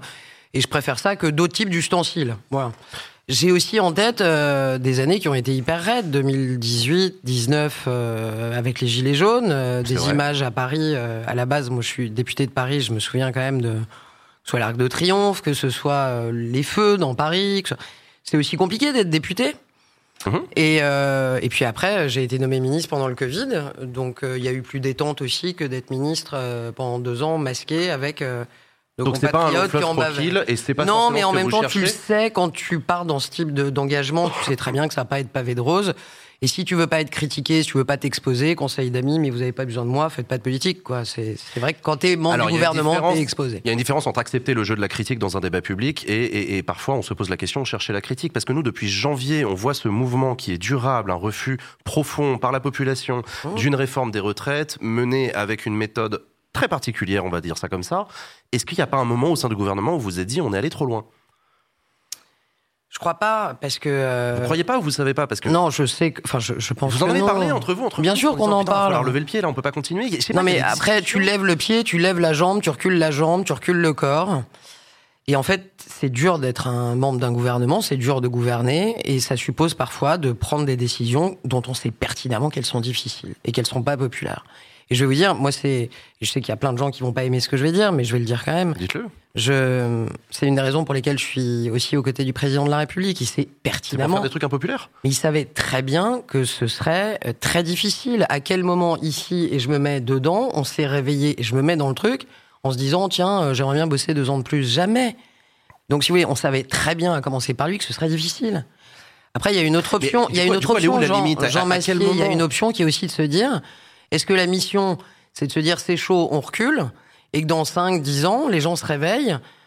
Là, personne se réveille en disant je vais bosser deux ans de plus, mais est-ce que dans 5 ou 10 ans, il n'y a pas des gens qui vont se réveiller en disant ok, c'était chaud, mais maintenant on n'a plus rien? Bah, on va taxer les super profits pour finir. Non, Non, mais c'est un vrai débat. Moi, j'ai mais un pas débat. peur Mais de je- ces débats. Si seulement avec vous, taxer les, les super profits nous permettait de sauver le système par répartition, qui est un trésor du pays, ce serait facile, mais c'est pas le cas. Vous voyez, taxer les super profils, l'ISF, par exemple, qu'on a supprimé, ça c'est 3 milliards et demi. Oui, ça couvrait pas du tout le Il nous manquait 30 milliards, donc ça couvre pas. Mais en fait, il y, a eu dans l'histoire, y compris récente, des gouvernements qui ont reculé sur des trucs face à mmh. des pressions populaires. C'est déjà arrivé. Mmh. À quel moment, mettez-vous du côté des manifestants, à mmh. quel moment, que faut-il faire lorsqu'on est majoritaire dans le pays sur une idée, une idée en l'occurrence d'opposition à une réforme, Jusqu'où il faut aller pour que le gouvernement retire En fait, après, il y a une, démocratie. Jean Massier, il y a aussi un processus démocratique, je veux dire. Et je sais que c'est aussi pas toujours confortable de rappeler ce que je vais dire, mais euh, moi, je m'entends bien avec plein de députés, et pas que les gens de Renaissance. J'ai euh, des, gens avec qui je m'entends bien à droite, chez LFI, chez les socialistes. Ils ont tous la légitimité de l'élection. Ils ont tous été élus. Donc c'est pour ça, moi, par exemple, que dans la majorité, j'aime pas les gens qui castagnent LFI ou le RN. Ils ont autant de légitimité que les gens de la majorité relative. Donc ils ont tous été élus. Ce 49-3, il plaît à personne, mais il est passé. Nous, c'est la confiance du gouvernement qui a été engagée ce jour-là. Il est passé, alors certes, à neuf voix près, on l'avait pas. Mais il y a un truc que j'arrive pas à oublier depuis ce jour-là, parce que en tant que ministre, tu es obligé d'être là en, cas de motion de censure. Si on était allé au vote et que ça était passé à trois ou quatre voix près, je pense qu'on serait dans la même situation qu'aujourd'hui. Et on nous dirait, elle n'est pas légitime, cette réforme, parce que vous l'avez eu que de trois votes. C'est pas tout à fait pareil. Non, vous, non, vous pouvez pas mettre sur un plan ah, d'égalité une motion de censure non adoptée à neuf voix près et une loi adoptée. Je crois pas. Ah, je, pense que le procès qui est fait serait exactement le même. Est-ce que vous avez peur de la, de la loi? Après, je te donne la parole, Malek, je vois que tu la demandes. Euh, est-ce que, est que vous avez peur de la loi de. Euh, c'est quoi le terme euh, Putain, je suis fatigué. La loi de. L'abrogation. Abrogation. La loi d'abrogation qui va être déposée, semble-t-il. Est-ce qu'elle vous fait peur? Parce que là, il y aura un vote pour le coup. Bien sûr. J'ai peur de rien de ce qui passe par le, circuit et le champ démocratique. Les oppositions sont dans leur rôle. Il y a d'ailleurs un autre référendum d'initiative partagée dont on mhm. va avoir la réponse le 3 mai, la semaine prochaine, avec l'avis favorable ou pas du Conseil constitutionnel. Mhm. Tout ce qui passe par le cheminement démocratique ne me fait pas peur. Donc j'en ai pas peur. Malek. On intègre bien que ok la, responsabilité du gouvernement a été engagée, etc. Tout le monde nous parle de ce process démocratique. Elisabeth Borne, la première ministre, le président de la République, vous ce soir. Est-ce que vous comprenez quand même qu'au-delà du fond de la réforme, et ça on peut en discuter euh, euh, euh, longtemps, la forme a été problématique pour beaucoup, brutale, parce que même si c'est des dispositifs de la Constitution, et d'accord, on peut peut-être parler de processus démocratique, est-ce que vous comprenez que pour beaucoup de Français, c'est inaudible, inacceptable, violent, brutal Alors, je comprends que pour beaucoup de Français, parce que votre question est précise, ça puisse apparaître tout ça. Mhm. Je comprends aussi que les, temps, et peut-être que c'est tant mieux, ont changé. C'est-à-dire qu'il y a, euh, je sais pas, 20 ans ou 30 ans, quand tu avais un 49.3, il y en a eu 100 des 49.3. Mhm. Il n'y avait pas tout un tintamarre à chaque 49.3. Je vous rappelle que, non mais je vais pas vous faire le, le panégyrique du 49.3, il y a plus confortable que le 49.3, mais euh, la, CSG, qui est quand même au cœur de notre protection sociale, elle est passée par 49.3. Ouais, mais c'est des Le Conseil supérieur. Bah ouais, mais le contexte. Il n'était pas super euh, détendu non plus après le tournant de la rigueur en 84. c'est certain, ça paraît très loin pour ceux qui nous écoutent, mais ce que je veux dire, c'est que je comprends ce que vous dites en termes de mhm. perception, mais je pense à ce moment-là qu'il faut aller euh, dire les choses très simplement. Si on estime tous, les gens, les Français, les citoyens, que le 49.3 ou le 47.2 ou toute mmh. la panoplie qui a été utilisée est, entre guillemets, illégitime, à ce moment-là, il faut euh, changer de république, changer de constitution. Ça, c'est une drôle d'idée. c'est une drôlement bonne idée. Euh, non, mais c'est le sujet. Mais on en parlait dans la première partie de cette émission. On Ce qu'on a essayé de faire d'ailleurs euh, entre 2017 et 2022 qu'on n'a pas réussi à que faire. Benalla, mais euh, vous, vous, vous, nous avez pas que le Sénat avant Benalla. oui, c'est vrai. Bah oui. On peut parler de l'historique du, du 49-3 longtemps, mais euh, pour une jeune génération. Ça, j'entends ce que vous dites. c'est là que je vois que j'ai vieilli pour le coup. non, mais j'entends ce que vous dites. absolument pas mon propos, Madame la Ministre. Non, mais, au pire, vous auriez raison. mais j'entends ce que vous dites pour la plus jeune génération. On parle de, on parle, on parle de process démocratique alors que les députés n'ont jamais eu à voter cette loi oui, mais ça c'est pareil. Excusez-moi, Est-ce que vous comprenez que ça puisse être euh, complètement illogique, illisible, tout en sachant que vous demandez à ces mêmes jeunes, euh, par des TikTok et autres, d'aller voter. Je suis complètement d'accord. Mais sans faire de la poloche, comme on dit, de la politique euh, de bas étage, mais on n'est pas arrivé à ce fameux article 7 qui était très important, où il y avait la, date des, des 64 ans, parce qu'il y a eu du brouhaha, et je ne vais pas en dire trop, mais il y a eu quand même légèrement un peu d'obstruction. Bon, donc on peut pas dire. Vous bien vous. Bah, oui et non, parce que en fait, nous, c'est à double peine en réalité. On nous dit, vous n'êtes pas allé au vote, alors qu'en fait, on a, on a difficilement pu aller au vote compte mhm. tenu, euh, en 175 heures, et j'en ai, j'en ai fait des lois au dernier quinquennat, c'est rare qu'en 175 heures de débat, on n'arrive pas à un article 7. C'est quand même qu'il y a eu beaucoup, beaucoup d'obstructions. Et après, critiquer la majorité en lui faisant payer l'obstruction des oppositions. Voilà. Donc, euh, on n'est pas allé au vote. On n'est pas allé au vote mmh. parce que, euh, et d'ailleurs, il y a eu des divergences. Enfin, je, ne voudrais pas que tout le monde s'ennuie à 21h15, mais les, le groupe GDR avec le président Chassaigne, commune, la gauche démocrate révolutionnaire. Républicaine. Ah oui, j'ai dit démocrate. oh là non, ah, révolutionnaire, pardon. C'est la fatigue, je vous ai prévenu, Jean Masquier, j'étais malade ce matin. Mais je sais que le président Chassaigne m'en voudra pas. En attendant, c'est la gauche. Pour le coup, je me suis pas trompé. C'est le groupe communiste. Groupe communiste. Ils n'étaient pas totalement raccord avec la stratégie de LFI et des écologistes. Ils voulaient avancer. Euh, Fabien Roussel voulait aller aussi mhm. à cet article 7. Il y avait certains, une partie de la gauche qui voulait y aller une autre partie qui voulait pas y aller. Total et bénéfice, on n'est pas allé au vote. C'était une stratégie plutôt maligne. D'ailleurs, je le reconnais, de l'opposition et des insoumis. Mais après, on nous critique parce qu'on n'a pas pu aller au vote. C'est pas nous qui avons fait de l'obstruction en permanence. Claire. Ouais. Alors, il n'y avait pas d'adhésion lors de l'élection euh, d'Emmanuel Macron, il n'y avait pas d'adhésion majoritaire au projet que vous portiez. Et euh, depuis tout à l'heure, j'ai aussi l'impression que vous exprimez comme si, en fait, cette réforme, c'était évidemment la chose qu'il fallait faire pour le bien des Français. En fait, ce que les Françaises et les Français qui ont manifesté, qui ont fait grève pendant des mois et des mois, vous ont communiqué, c'est en fait le débat, il porte sur la légitimité de cette réforme et mhm. sur le modèle économique que, que cette réforme euh, euh, implique. Et donc, euh, le fait de passer par, c'est pas un chemin, hein, pardon, c'est un espèce de fil très, très, très sinueux. Ça, ce sont vos avis, avec tout le respect que j'ai pour vous, mais c'est un chemin, le 49.3. C'est un Après, chemin vous avez votre opinion, mais... Étroit, vous me l'accordez. C'est vous qui le qualifiez. Non, c'est un chemin.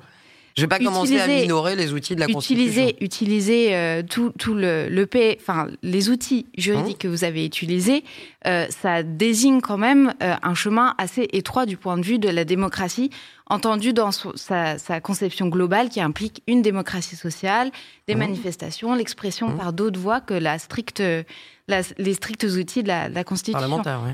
Donc en fait, la, question aujourd'hui se, pose en fait, qu'est-ce que vous dites à toutes ces personnes qui ont manifesté, qui ont fait grève, qui continuent aujourd'hui à contester votre action globale?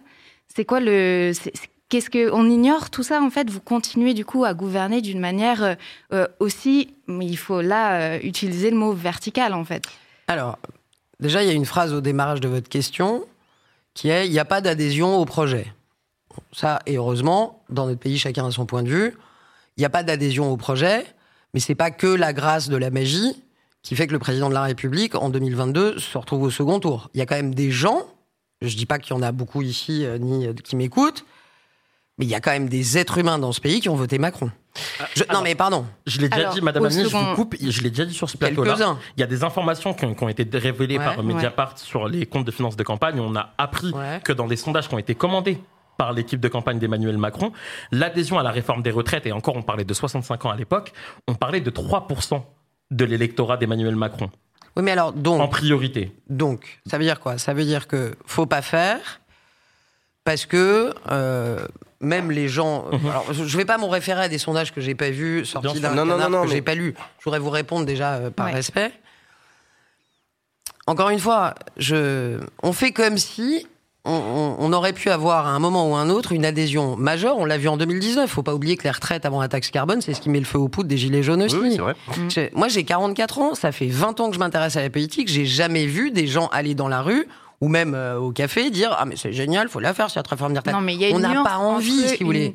Il y a une, une nuance quand même entre une mobilisation massive et un rejet majoritaire dans le pays d'une réforme que vous poussez. Et donc, quelles sont les alternatives Moi, c'est votre question. La question, c'est est-ce qu'on continue ou est-ce qu'il y a des alternatives Ou la faire sur une méthode différente. Cette méthode, cette méthode même à laquelle appelait de ses voeux le président de la République, euh, d'une co-construction un peu différente. Euh, mm. La fameuse phrase "ce vote m'oblige" qui prononce le, soir du, second tour au moment de sa victoire. Mais il n'a pas mis en œuvre ce qu'il avait vendu dans son programme. Ça, ça vous a pas échappé non plus. Vous l'avez dit d'ailleurs. Il a mis un an de moins.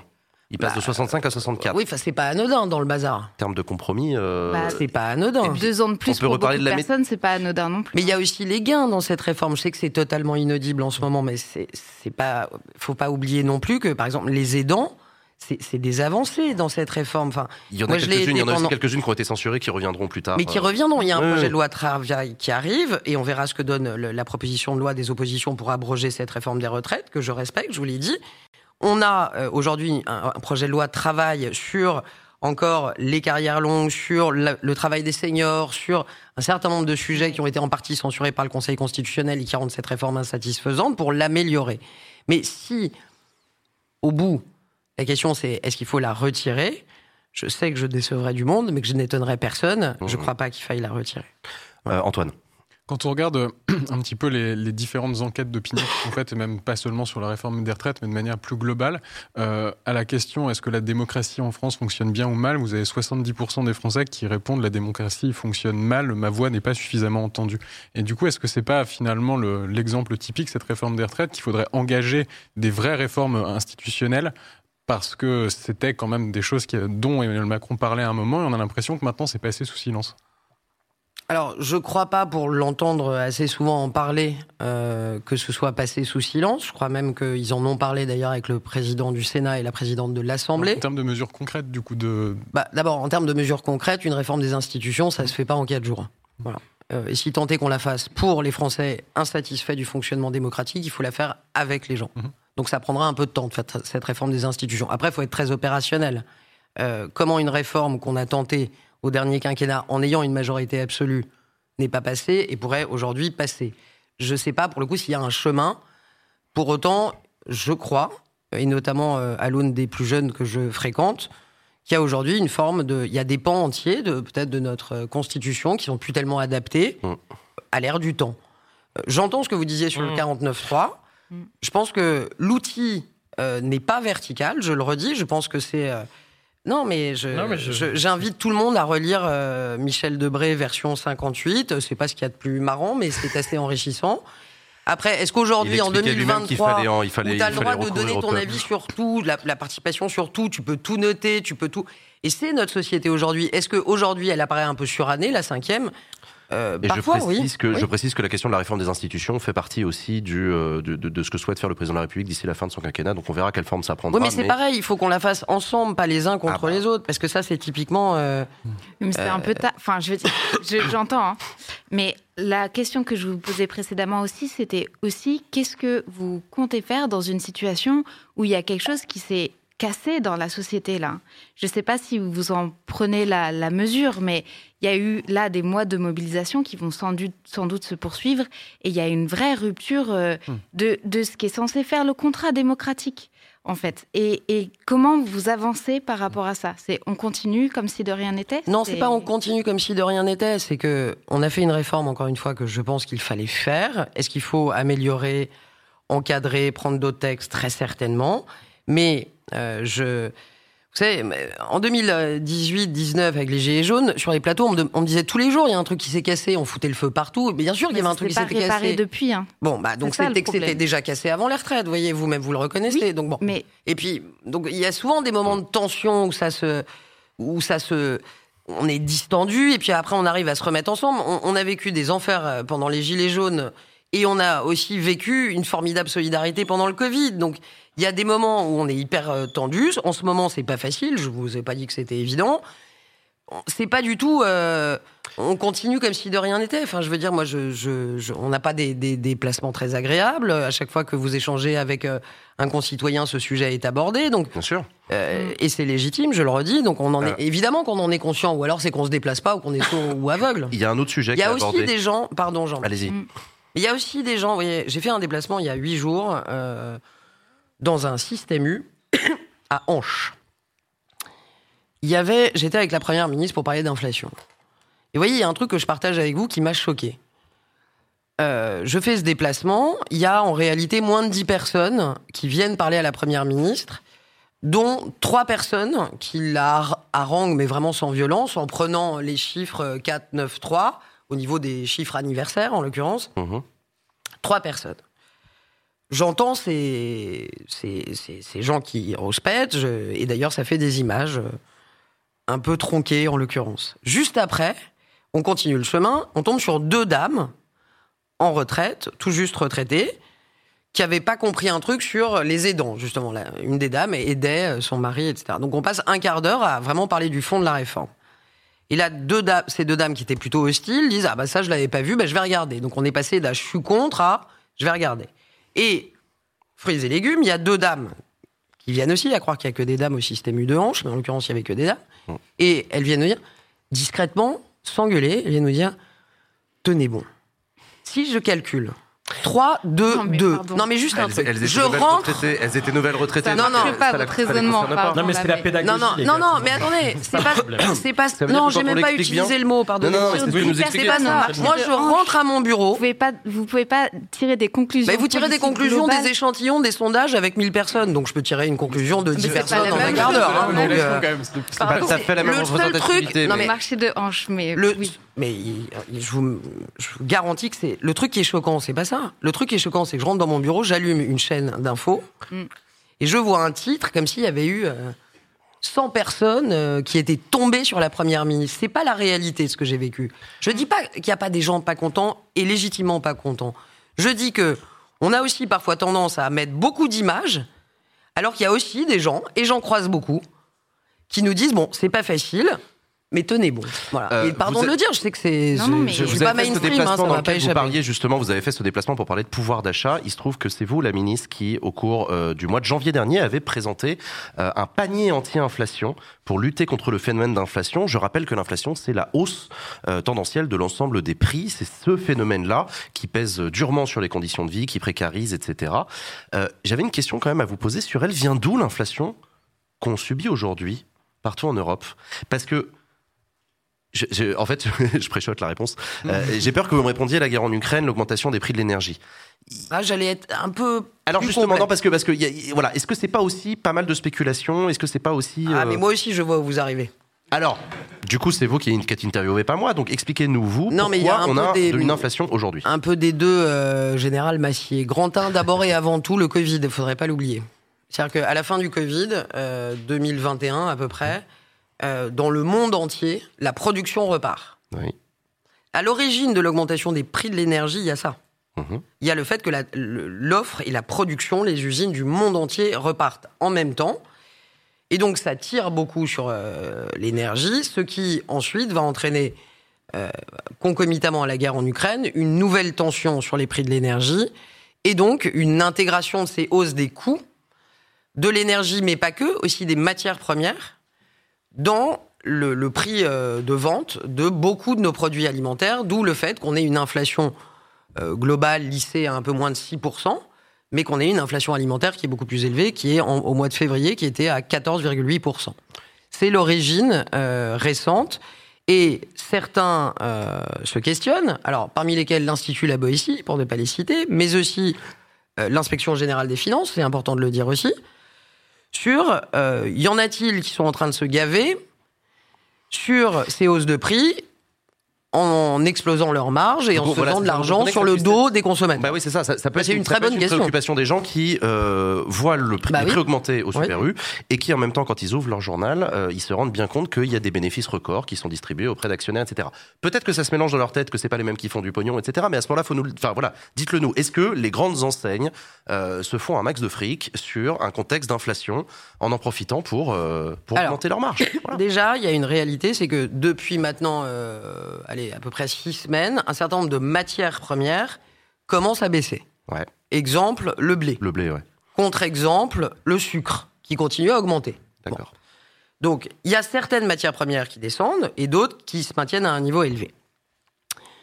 Aujourd'hui, on a euh, quelques chiffres et euh, je tiens à dire, c'est assez rare que pour le coup, je suis euh, assez d'accord avec l'Institut La Boétie, en tout cas, même si on n'a pas les, les, mêmes dates, parce que l'Institut La Boétie fait un parallèle. Mais il faut être précis hein, quand on, parle de ces sujets entre.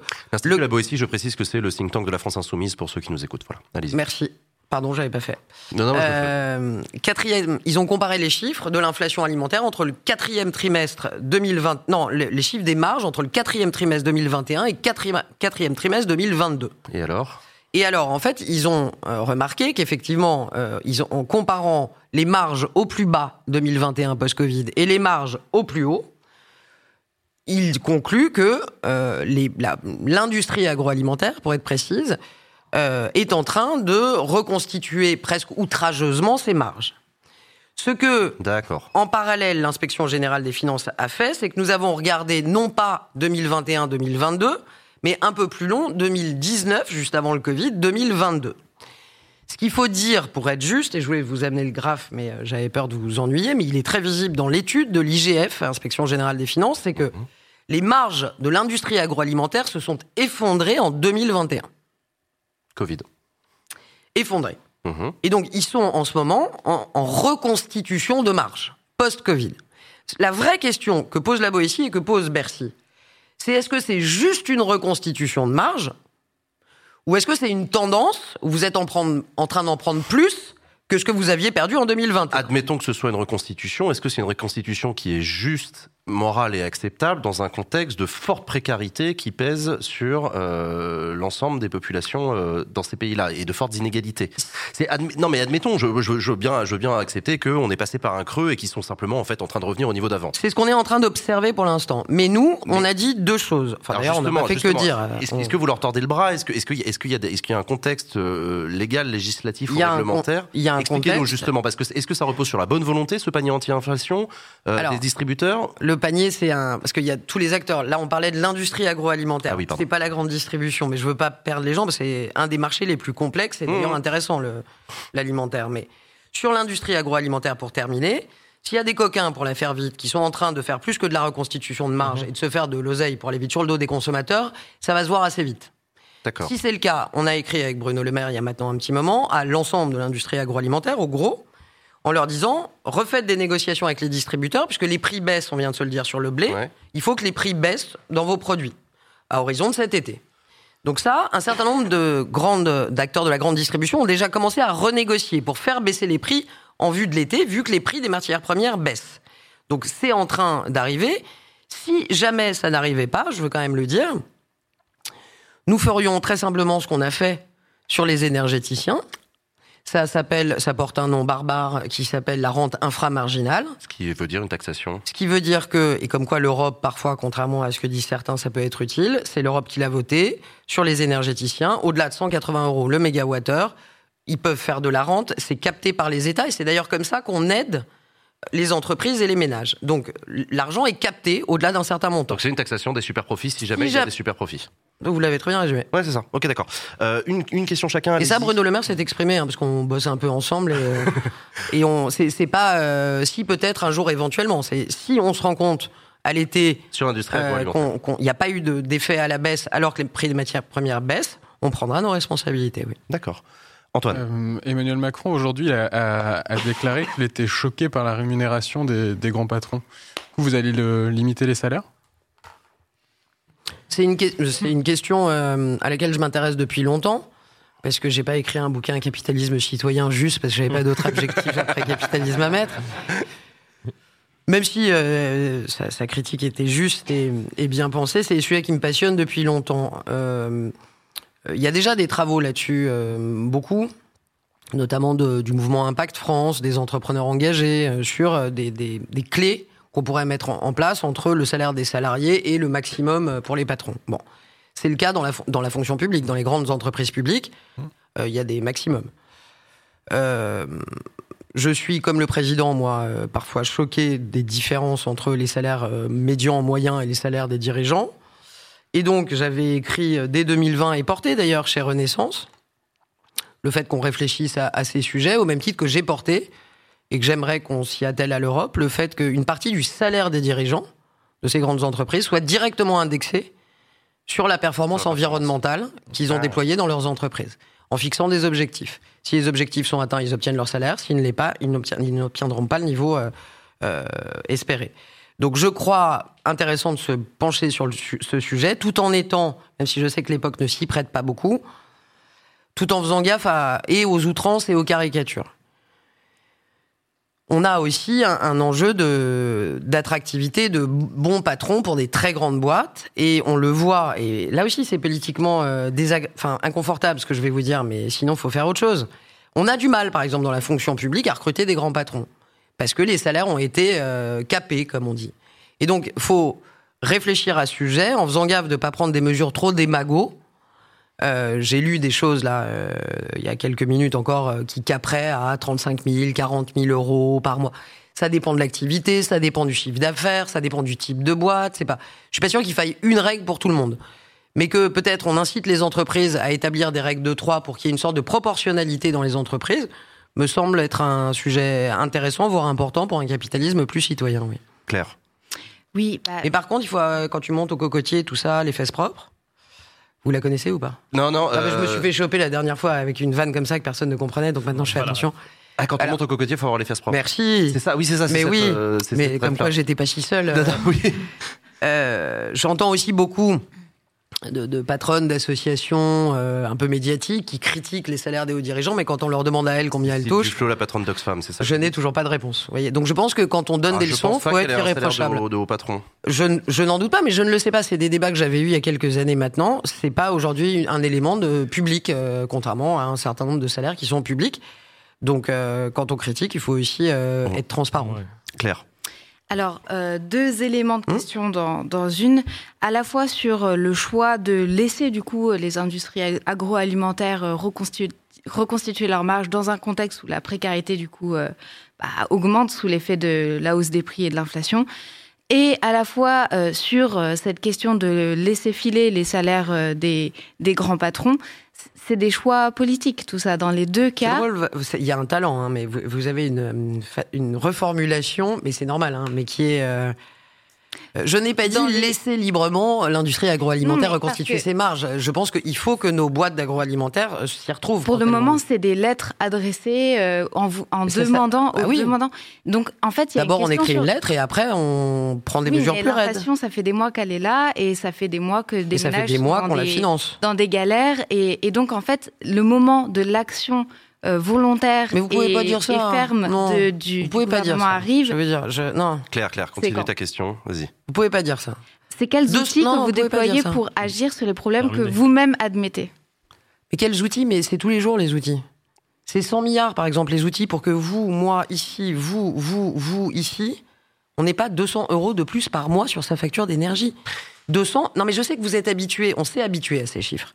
Donc Non, maintenant, non, on oui. s'en fout parce qu'on les a répétés dix fois. C'est pas, c'est pas Oui, ce que mais je dis, c'est- que quand on, quand la on question entend Bruno peut Le pas Maire dire qu'on a demande rien aux fait. C'est sur le choix politique de laisser les industries agroalimentaires reconstituer leur marge Mhm. au lieu euh, de, par exemple, bloquer les prix ou autre, donc Alors. de protéger Oui. les consommateurs plutôt que de laisser les marges des, des industries Non, elle est biaisée, votre question. Pardonnez-moi, Bah, elle est biaisée parce que si vous ne laissez pas un industriel euh, reconstituer une partie de sa marge, il crève.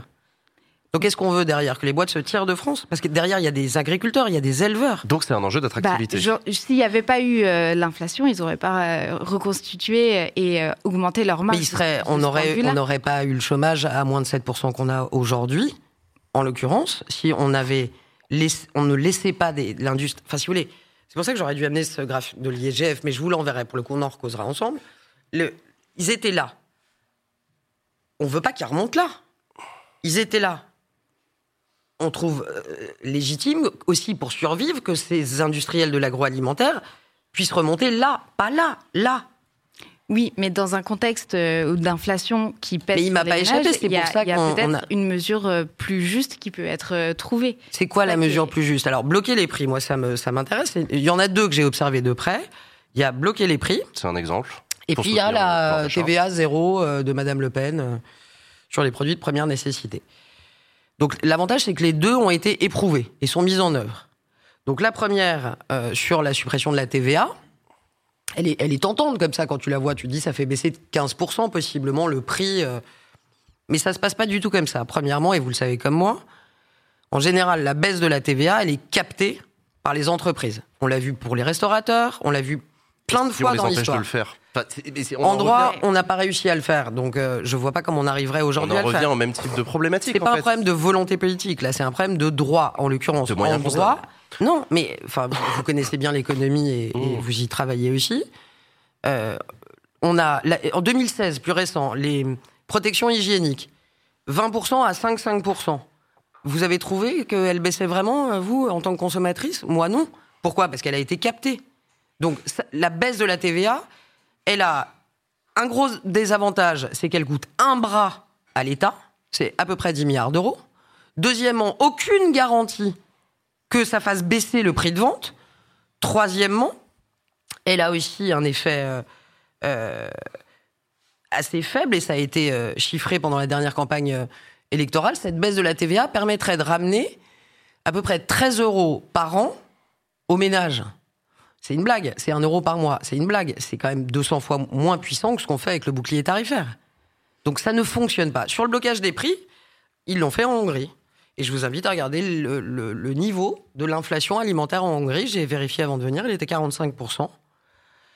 Et donc le blocage des prix, le, le blocage des prix qu'il a provoqué, mais voilà. il y a une situation assez différente en. Oui, alors il y a d'autres pays. Hein, je, mais si je vous parle de l'Argentine, par exemple, j'ai pas cité le Venezuela, l'Argentine qui a entraîné le blocage des prix des viandes en Argentine. Les situations politiques dans chaque pays. non, mais oui, mais non, vous pouvez pas. Vous pouvez pas les, effets économiques des mesures, donc à chaque pays, ça varie.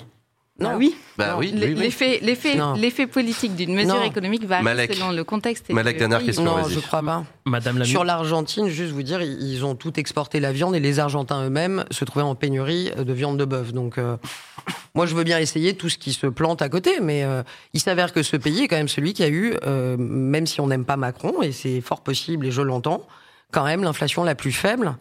Et quand même, je sais que on n'a plus envie d'en parler, mais on a quand même été à la fois ceux qui avons mis le plus pour protéger les gens, 240 milliards d'euros pendant le Covid, et à la fois le pays qui retrouve la croissance économique le plus vite. Donc on a le droit aussi de se réjouir de ces deux, trois trucs-là. On a encore une croissance dans ce pays. C'est une bonne nouvelle. Malek. Madame la ministre, avant de vous poser une question, je vais me permettre de donner un avis et de dire que je suis en total désaccord avec vous. Vous avez dit il y a quelques instants que ma camarade Claire avait, avait un talent, elle en a plus d'un. Heureusement qu'elle est là. Joli. Euh... Oh, c'est joli. Et ma question, en espérant pouvoir la terminer. Euh, Mais oui. On, on, a, on a compris tous les outils. Euh, les, actions que vous faisiez avec les, gros acteurs de, l'agroalimentaire, euh, le panier inflation. Euh, en face de ça, on a des, travailleurs, des jeunes travailleurs, euh, à qui on ne peut pas leur reprocher de, profiter des aides sociales ou peut-être d'envoyer des aides sociales au Maghreb, par exemple. des gens qui travaillent et qui n'arrivent pas à vivre de leur travail. on parle souvent pouvoir d'achat, oui, d'accord. On peut aussi peut-être parler question de salaire Aujourd'hui, quand on est travailleur en France et qu'on n'arrive plus à vivre de son salaire, qu'on est obligé de supprimer un repas dans la journée, parce que ça, c'est ce qui se passe vraiment avec des jeunes travailleurs qui, qui sortent tout juste d'études et qui sont obligés de faire une sélection. C'est quoi la réponse du gouvernement, Madame la Ministre? La réponse du gouvernement, c'est que euh, d'abord, le, seul levier sur lequel le gouvernement peut directement agir sur les salaires, c'est le SMIC. Mmh. Euh, le SMIC, augmente et a augmenté, et c'est bien normal, euh, à hauteur de l'inflation aujourd'hui. Deuxièmement, c'est toujours pas dans ce pays, et pour le coup, je trouve que c'est tant mieux, toujours pas l'État qui gère les salaires. Et heureusement, c'est les entreprises. Aujourd'hui, au-delà d'augmenter le SMIC, ce sur quoi il faut qu'on bosse, et c'est ce qu'on va faire dès les semaines qui viennent, c'est améliorer, parce que peut-être vous allez rejeter cette idée, mais moi, quand j'étais plus jeune, c'est comme ça en partie que mes parents euh, s'en sortaient. Il y a le salaire et euh, il y a les primes. On a aujourd'hui un vrai sujet d'inégalité sociale dans notre pays. C'est ce sujet, de, alors on appelle ça le partage de la valeur. C'est pas forcément le plus parlant, mais non, ça le mérite d'être clair, oui, c'est effectivement. il y a dedans la participation, l'intéressement, l'épargne salariale, l'actionnariat salarié, et Aujourd'hui, c'est simple. Soit vous êtes dans une grande entreprise de plus de 1000 salariés, vous y avez accès à 50% ou 70%. Soit vous êtes dans une petite boîte, une TPE, une PME, vous n'avez pas droit. Donc je précise pour ceux qui nous écoutent que quand vous bossez dans ce type de boîte, l'entreprise, dès lors qu'elle a plus de 50 salariés, a l'obligation de proposer à ses salariés un mécanisme parmi ceux qui existent permettant aux salariés de toucher un petit peu de l'argent du bénéfice qui a été fait l'année dernière par la boîte. Ouais. De la prime, alors participation, c'est vraiment euh, partage de, des bénéfices. L'intéressement, c'est plus lié à la performance. Euh, et puis l'actionnariat salarié, c'est intéressant, c'est le, le, patrimoine de l'entreprise. C'est comme ça que dans les années 1960, 1970, il y a des, des milliers et des milliers, par exemple, d'ouvriers, de gens qui n'étaient pas cadres, mais qui ont pu, avec de l'actionnariat salarié, bah, avoir des actions de leur boîte et un jour euh, mmh. devenir propriétaire quand il y, a des, il y a une grande histoire de l'actionnariat salarié dans notre pays. Hein. Mais donc, du coup, il y a une volonté du gouvernement d'abaisser le seuil bah, de 50 il y a une volonté du gouvernement de faire descendre, et ça fait des années que je l'appelle de mes voeux, ces dispositifs dans les petites boîtes, mais en lien aussi, et je. Comme euh, moi je vous connais mal, mais vous avez plein d'autres qualités qu'une seule, je répète. juste, c'est vrai que vous dites, euh, à juste titre, la démocratie sociale. Ça, c'est typiquement des choses qu'on discute aussi avec les syndicats des, des, représentants patronaux et, salariés. C'est des, l'ANI, l'accord euh, a été signé par les syndicats, et je le salue, euh, qui ont bâti justement un dispositif qui permet de faire descendre la participation en dessous de 50 salariés, de faciliter la prime du partage de la valeur qu'on a mis en place il y a maintenant deux ans et qui cartonne. Hein. Il y a eu 5 euh, millions et demi d'actifs qui ont bénéficié de la prime partage de la valeur pour euh, plus de 4 milliards d'euros. Et le montant moyen, c'est 790 euros. C'est pas 12 euros, c'est pas anodin. Donc, euh, nous, ce qu'on veut, c'est booster ces dispositifs, les rendre plus accessibles et plus obligatoires dans les petites entreprises et faire en sorte qu'on ait moins de différences. Je voudrais quand même vous donner ce chiffre. Alors, il date de 2020, parce que les, les études ont un peu de retard, mais il est important. Si, si vous prenez les chiffres de la DARES 2020, entre participation, intéressement, actionnariat salarié, ça représente en moyenne, pour ceux qui le touchent, 2400 euros par an. C'est un 13e mois pour mmh, tous. C'est un 13e mois. Donc moi, c'est un de mes combats. Euh, j'ai posé euh, une proposition de loi avant d'être ministre sur ces sujets. Euh, je me fais souvent attaquer à base de oui, mais c'est des primes, c'est pas du salaire. C'est vrai, d'ailleurs, dans le chat, il y en a beaucoup qui le disent. Ah bah, j'ai pas regardé, mais c'est Non, non, non, mais moi, je, le regarde On ne cotise pas sur les primes, par exemple. Alors, mais c'est un, c'est un débat euh, à poser. Pourquoi pas Moi, je suis pas bêta bloqué là-dessus. Pourquoi pas c'est un euh, débat qui sera posé dans l'hémicycle à l'occasion de la loi qui va arriver. à la Partage de la valeur. Elle a été annoncée pour quand d'ailleurs, Emmanuel, euh, Elisabeth Borne Avant l'été. Oui, c'est avant l'été, c'est juin, je crois. Et eh ben, on suivra ça euh, de très, des beaux très débats.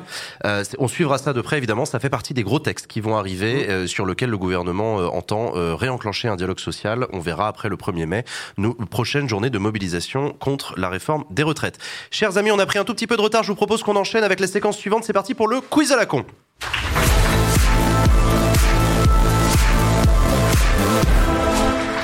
Le quiz à la con, c'est pas compliqué. Le quiz à la con, euh, 5 questions, 4 propositions de réponse. Vous essayez autour de la table de me dire quelle est la bonne réponse à la question.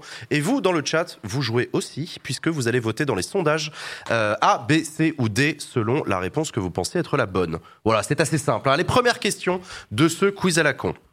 Certaines marques ont fait leur pub sur les protestations à la casserole récemment. Lequel de ces slogans est faux? Réponse A. À ce prix-là, ça peut faire du bruit, de Ikea. Réponse B. Nous fabriquons des casseroles qui font avancer la France, de Christelle. Réponse C. Une casserole parfaite pour le mettre dans la sauce, de Tefal. Réponse D. Vente spéciale de dispositifs sonores portatifs, moins 50% sur toutes les casseroles, de Emmaüs. D'après vous, parmi ces quatre propositions, laquelle est fausse? Il y en a trois qui sont vraies. Moi, je, dirais C. La C de Tefal. Sais qu'ils ont beaucoup d'humour, hein, tes bah, c'est ça en fait. Ah, je... je trouverais et en plus je, je, je, trouve ça, je trouve ça bien, bien amené. Pas de casserole pour mettre dans la sauce, non je Ouais, je sais pas. J'aurais dit D. Vous auriez dit D. Celle d'Emmaüs, vente spéciale de dispositifs sonores portatifs, moins 50% pour toutes les casseroles. Vous pensez qu'Emmaüs n'est pas capable de faire ça? Ouais, Emmaüs est capable de tout, me faites pas dire ça. Et surtout du meilleur d'ailleurs. Ouais, bah ouais. Surtout. Euh, il est où le sondage? Il est en haut du chat. Clique dessus et vote. Dis-nous ce que t'en penses. Donc toi, tu dirais réponse euh, spontanément. Antoine, tu restes dessus? Ouais, moi je Toi aussi, tu restes sur. Euh, vous avez pas confiance en tes fans Unanimité. Ah moi, je vais dire la B, parce que la C, moi, j'ai envie d'y croire. La B, nous fabriquons des casseroles qui font avancer la France de Christelle. Christelle, c'est un fabricant d'ustensiles de, cuisine? Je crois, j'en sais rien. Moi, je fais pas la cuisine, donc je, voilà. je bouffe des pâtes. D'accord. Elle, elle manque de panache, en fait. Euh, elle manque de panache. Je vais y croire à la C. Et je regarde les réponses du chat. Euh, le chat vote à 61% pour la réponse C. Euh, ok. Et donc vous, Olivier Grégoire, vous restez sur la réponse D Oui. D'Emmaüs. Ok. Et eh bien la bonne réponse, c'était la réponse C. Bravo le chat. Ouais, ouais, ouais, ouais, ouais, effectivement. Bien, bien joué. Ouais, ouais. Mais effectivement, les autres sont vrais. donc vente spéciale de dispositifs sonores portatifs, moins 50% sur toutes les casseroles. C'est Emmaüs qui a sorti ce slogan. Euh... Stéphane, si vous regardez, c'est le moment. Faut embaucher Max. Je vous demande, deuxième question de ce quiz à la con, vous allez devoir compléter une anecdote racontée par Michel Denisot. Ah, toujours Je cite. Michel Denisot. Lors d'une rencontre entre Sarkozy et Denisot, les deux hommes parlent de cinéma. Sarkozy raconte qu'il adore le 7e art et se vante d'en consommer énormément. Pour joindre l'image à la parole, Sarkozy ramène une pile de DVD en expliquant qu'il a vu tous ses films. Qu'a apporté comme pile de DVD euh, Sarkozy à Deniso Comment je sens que je sais Est-ce que c'est une pile de films Réponse A. Disney. Est-ce que c'est une pile de films piratés Est-ce que c'est une pile de DVD encore plastifiés Ou est-ce que c'est une pile de boîtes vides L'une de ces quatre anecdotes est vraie, elle a été racontée par Michel Denisot. Moi, la C encore. Ce serait magique. Ce serait... Tu penses qu'il est venu Ah avec des, des- des DVD sous plastique en disant Oh, Regarde, j'adore le cinéma, j'ai tout, j'ai tout vu Tu crois vraiment? Oui. C'est ça ou euh, boîte vide, mais ça doit être une dinguerie dans ce Interstellar sous blister et Ouais. tout, franchement. Non, mais c'est. J'en sais rien. Mais c'est vrai qu'il paraît. Attends, d'ailleurs, c'est Nicolas Sarkozy qui avait raconté ça, donc je sais plus quelle interview, que c'est euh, euh, son épouse, Carla Bruni, qui lui avait considérablement ouvert l'esprit sur les arts, euh, la musique, etc. Parce que avant, c'est pas très gentil pour Cécilia Sarkozy, mais.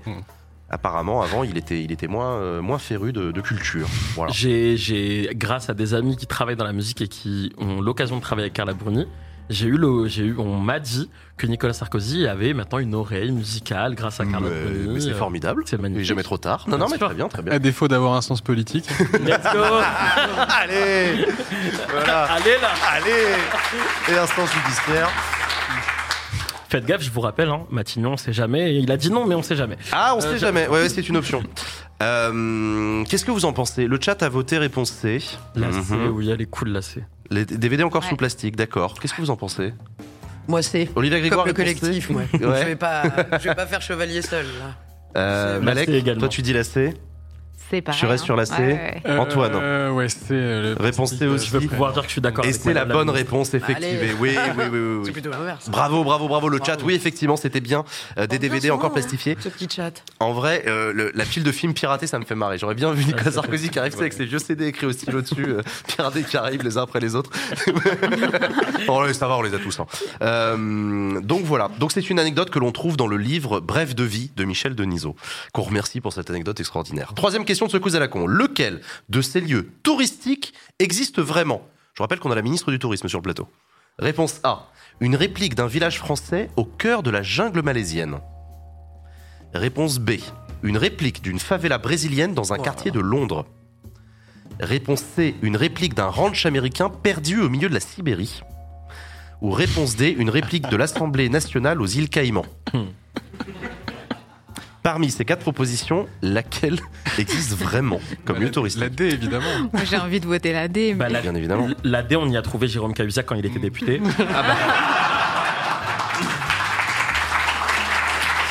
Et il a fait voter des lois sur la fraude fiscale à l'époque. Ouais, ouais, ouais, ouais, ouais. Euh, non. les yeux dans les yeux, hein, toujours. Les yeux dans les yeux, bien sûr. Euh, ça donne. Alors moi, les, les trucs reconstitués déjà par principe, quelle horreur. Euh, Mais j'en parlais avec un copain américain qui me disait, mais tu te rends pas compte, vous les Européens, vous vous la pétez parce que vous avez une histoire de 2000 ans, etc. Parce que oui, il y a des châteaux forts qui se baladent dans vos départements.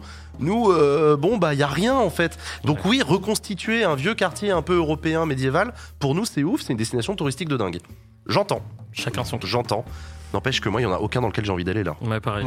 Je- vraiment. Euh, Le, Le le ranch américain. perdu au milieu de la Ouais. Sibérie, ça me paraît physiquement, Crédible. techniquement Je suis impossible. Ah merde. attends, J'allais dire l'inverse. Bah non, je suis d'accord. Non, non. non, mais attends, attends euh, sens de l'humour, ironie, euh, URSS et tout en sait rien. ouais, mais Ronald Reagan, il a fait une tournée aux la States. euh, neige, non enfin, C'est glacé. Oui, mais bon, oh, c'est pareil. Sens hein. de l'humour. euh, Mais oui. euh, c'est moi, ça me dit bien. Moi aussi, ouais, c'est. Eh ben moi, je t'es toute seule dans ton truc parce que les autres, ils- une fois, une fois que t'as sorti ton argument, les autres, sinon elle a tort. Vas-y. euh, Euh, donc réponse C. moi, je veux croire en la B. Toi, tu veux croire en la baie, la favela brésilienne dans un quartier de Londres j'ai Je hésité, ça d'un cynisme. Ah ben hésité. ouais, mais mec, je. T'imagines, c'est dans la cité, dans la city à Londres. Alors, je vais peut-être me faire tirer dessus pour ce que je vais dire, mais c'est un peu anglais, ce cynisme. Waouh Mais non, attends, les lords britanniques, ils ont un sens de l'humour absolument exquis, non? T'as une franco-britannique Je ne ici, sais hein, pas donc attention. tournoi. Eh ben, vous avez un humour de merde, voilà, c'est dit, c'est pas là qui le dit. Non, mais ouais, la favela brésilienne. Bah ouais. Après, le village français dans le cœur de la jungle malaisienne, moi j'ai vu des Malaisiens construire des, des trucs sur YouTube, des piscines et tout. Non, j'en sais rien, je sais pas. Euh, je sais pas. Donc du coup, vos réponses. Toi, t'as dit la réponse C. Ouais. Euh, Olivia Grégoire également, c'est ça, le ranch américain au milieu de la Sibérie. La B pour moi. Toi, tu dis la réponse B, la favela brésilienne dans le quartier de Londres. Moi, je reste sur la D. Et toi, tu restes sur la réponse D, une réplique de l'Assemblée nationale aux îles Caïmans. Eh bien, la bonne réponse, euh, le chat a voté quoi? Attends. C. Le chat a voté réponse C, merci, t'as regardé. Ah, Euh, personne n'a la bonne hein. réponse. C'était la réponse A. Oh là là. Bon. Et ouais, le village français au cœur de la jungle malaisienne. On a des images. C'est un village de Colmar. Hein? Ouais. Absolument. C'est ouf. C'est dans la jungle malaisienne. Re- Regardez comme c'est beau. Euh, le premier ministre malaisien en visite en France a adoré le village. Et il a fait construire, non, c'est pas une histoire. a fait construire une réplique de son centre-ville en plein cœur de la jungle malaisienne pour une somme de 30 millions d'euros. Oh, le caprice, mec. Je viens de me dire donc la. France, hyper sympa. Je suis dans un petit village. de taxation des super profits là-bas. hein. Euh, on prend une petite baraque à 30 Du nœuds. Ludo moi. Colmar, Colmar absolument charmant. Je veux la même chose dans la jungle, s'il vous plaît. C'est ouais, voilà. Euh, donc ça existe à visiter évidemment en Indonésie, euh, en Malaisie, pardon, excusez-moi. Quatrième question de ce quiz à la con. De quand date le tourisme? Ah. Madame la ministre, oula, la tête qu'elle a fait. Réponse A, de l'Égypte ancienne, avec les croisières, croisières sur le Nil. Réponse B, de la Rome antique, où les Romains allaient admirer les pyramides égyptiennes. C'est celles qui font de l'électricité là. Ouais. Réponse C, du Japon féodal, où les nobles organisaient des séjours vers la Corée. Ok. Parce que c'était déjà à la mode. Ouais. De la Révolution française, où les décapitations publiques attiraient les curieux du monde entier. de quand date le tourisme? C'est une vraie question. Euh, Je vous rappelle ah, qu'on on avait, euh, comment il s'appelle, euh, Philippe Martinez sur ce plateau, à qui on a demandé de quand date le premier tract syndical. Il savait lui au moins. Non, il, non, il s'est planté. C'était Ah ouais, ça me l'Égypte, euh, rassure. J'ai moins C'était l'impression. l'Égypte de antique. Non, non, c'était l'Égypte antique. On a retrouvé une tablette syndicale. euh, voilà, bref, pour l'anecdote. Euh, du coup, d'après vous, de quand date le tourisme? Parmi ces, parmi ces quatre-là Ouais. Mhm. Il y en a qui ont envie de dire des juste par chauvinisme, ouais, d'accord. Des croisades. Oh non, c'est moche ça non, non, non, non, non, pas ouf, pas ouf. oh. Moi, je dirais, je dirais B, a priori. Toi, tu dirais B, la Rome antique. Ouais. Ouais, non, c'est vrai que les pyramides de- d'Égypte faisaient. Alors, ça dépend à quel moment de l'histoire de l'Empire, mais oui, ils faisaient partie de l'Empire euh, Non, romain. mais le principe d'aller voir autre chose ailleurs, c'est forcément enfin, aussi ancien que l'humanité, les sociétés. euh, Mais fais pas ta chercheuse là, installées. c'est c'est un quiz à la con, c'est écrit par Max, c'est pour rigoler, putain. Bah, Max, il est pas allé aussi loin. Non, je veux dire, c'est un phénomène social. Mais oui, évidemment, bien sûr que t'as raison, oui, c'est sûr. Non, mais donc c'est le truc le plus Ah. L'homme de Cro-Magnon, il allait voir dans la caverne d'à côté, euh, voilà, pour, pour- pour les peintures. Comparer les peintures. hein. Parce que le tourisme organisé avec des installations prévues pour, etc., ça c'est c'est euh, c'est la modernité. Il y a Jules C'est- qui dit de tout temps l'homme en fait. voilà, tu vois, il te troll. mais oui, c'est la modernité, oui, mais enfin oui, oui, oui, le tourisme de masse, oui, ça c'est moderne. J'adore le 747 d'ailleurs, c'est horrible. Euh, du coup, vos réponses. Ah. Réponse A pour la ministre du Tourisme, l'Égypte ancienne, les premières croisières sur le Nil. Ok. Bah, dans la droite ligne de ce qui vient d'être déclaré en fait. Oui, bah pareil, du coup, dans la droite ligne de ce que je viens de Bah dire. oui. Vous voyez que vous pouvez être d'accord. Je suis d'accord avec moi-même. mais Bah oui, oui. absolument. Euh, Antoine, Moi, je dirais B. toi tu aurais des réponses B, la Rome antique. Ok, les pyramides.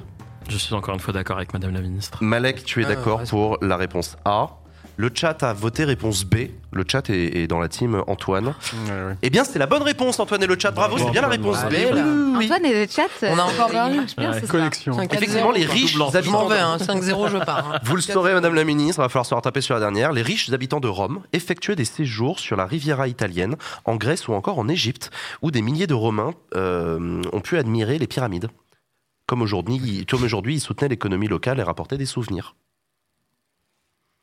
Comme, comme on l'a vu dans le documentaire Astérix et Obélix Mission avec les petits sphinx, là, c'est- voilà.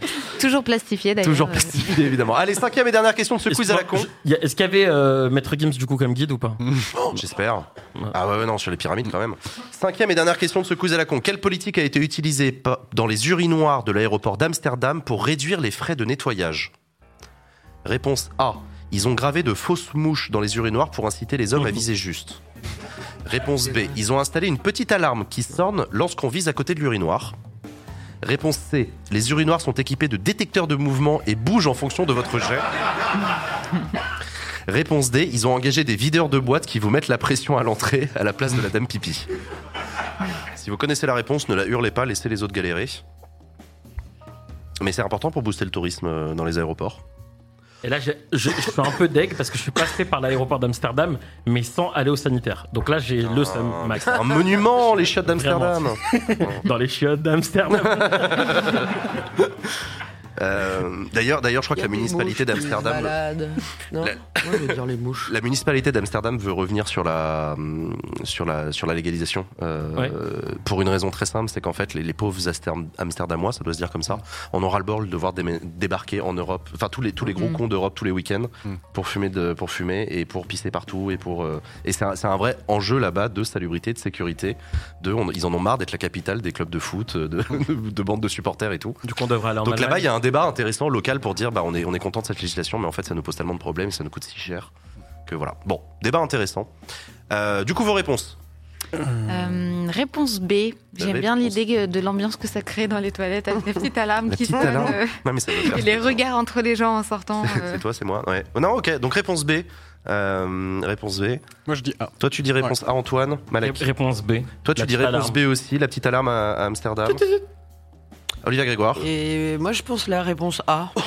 les fausses mouches dans les urinoirs pour inciter les, Les hommes à mouches pisser. d'Amsterdam. ouais. Le chat a voté réponse A à 92%. C'est un score soviétique. Eh bien, c'est la bonne réponse, effectivement. C'est bien la réponse A. Bravo, Madame la Ministre. Bravo. Au moins une. Bravo à vous. Hein. Effectivement, ce système a permis de réduire de 80% les dépenses de nettoyage euh, des toilettes hommes. Cette technique, c'est une technique de science comportementale théorisée par le prix Nobel d'économie 2017 qui s'appelle Richard Thaler, pose le principe sur des suggestions indirectes qui peuvent avoir un effet supérieur à la contrainte. On appelle ça un nudge.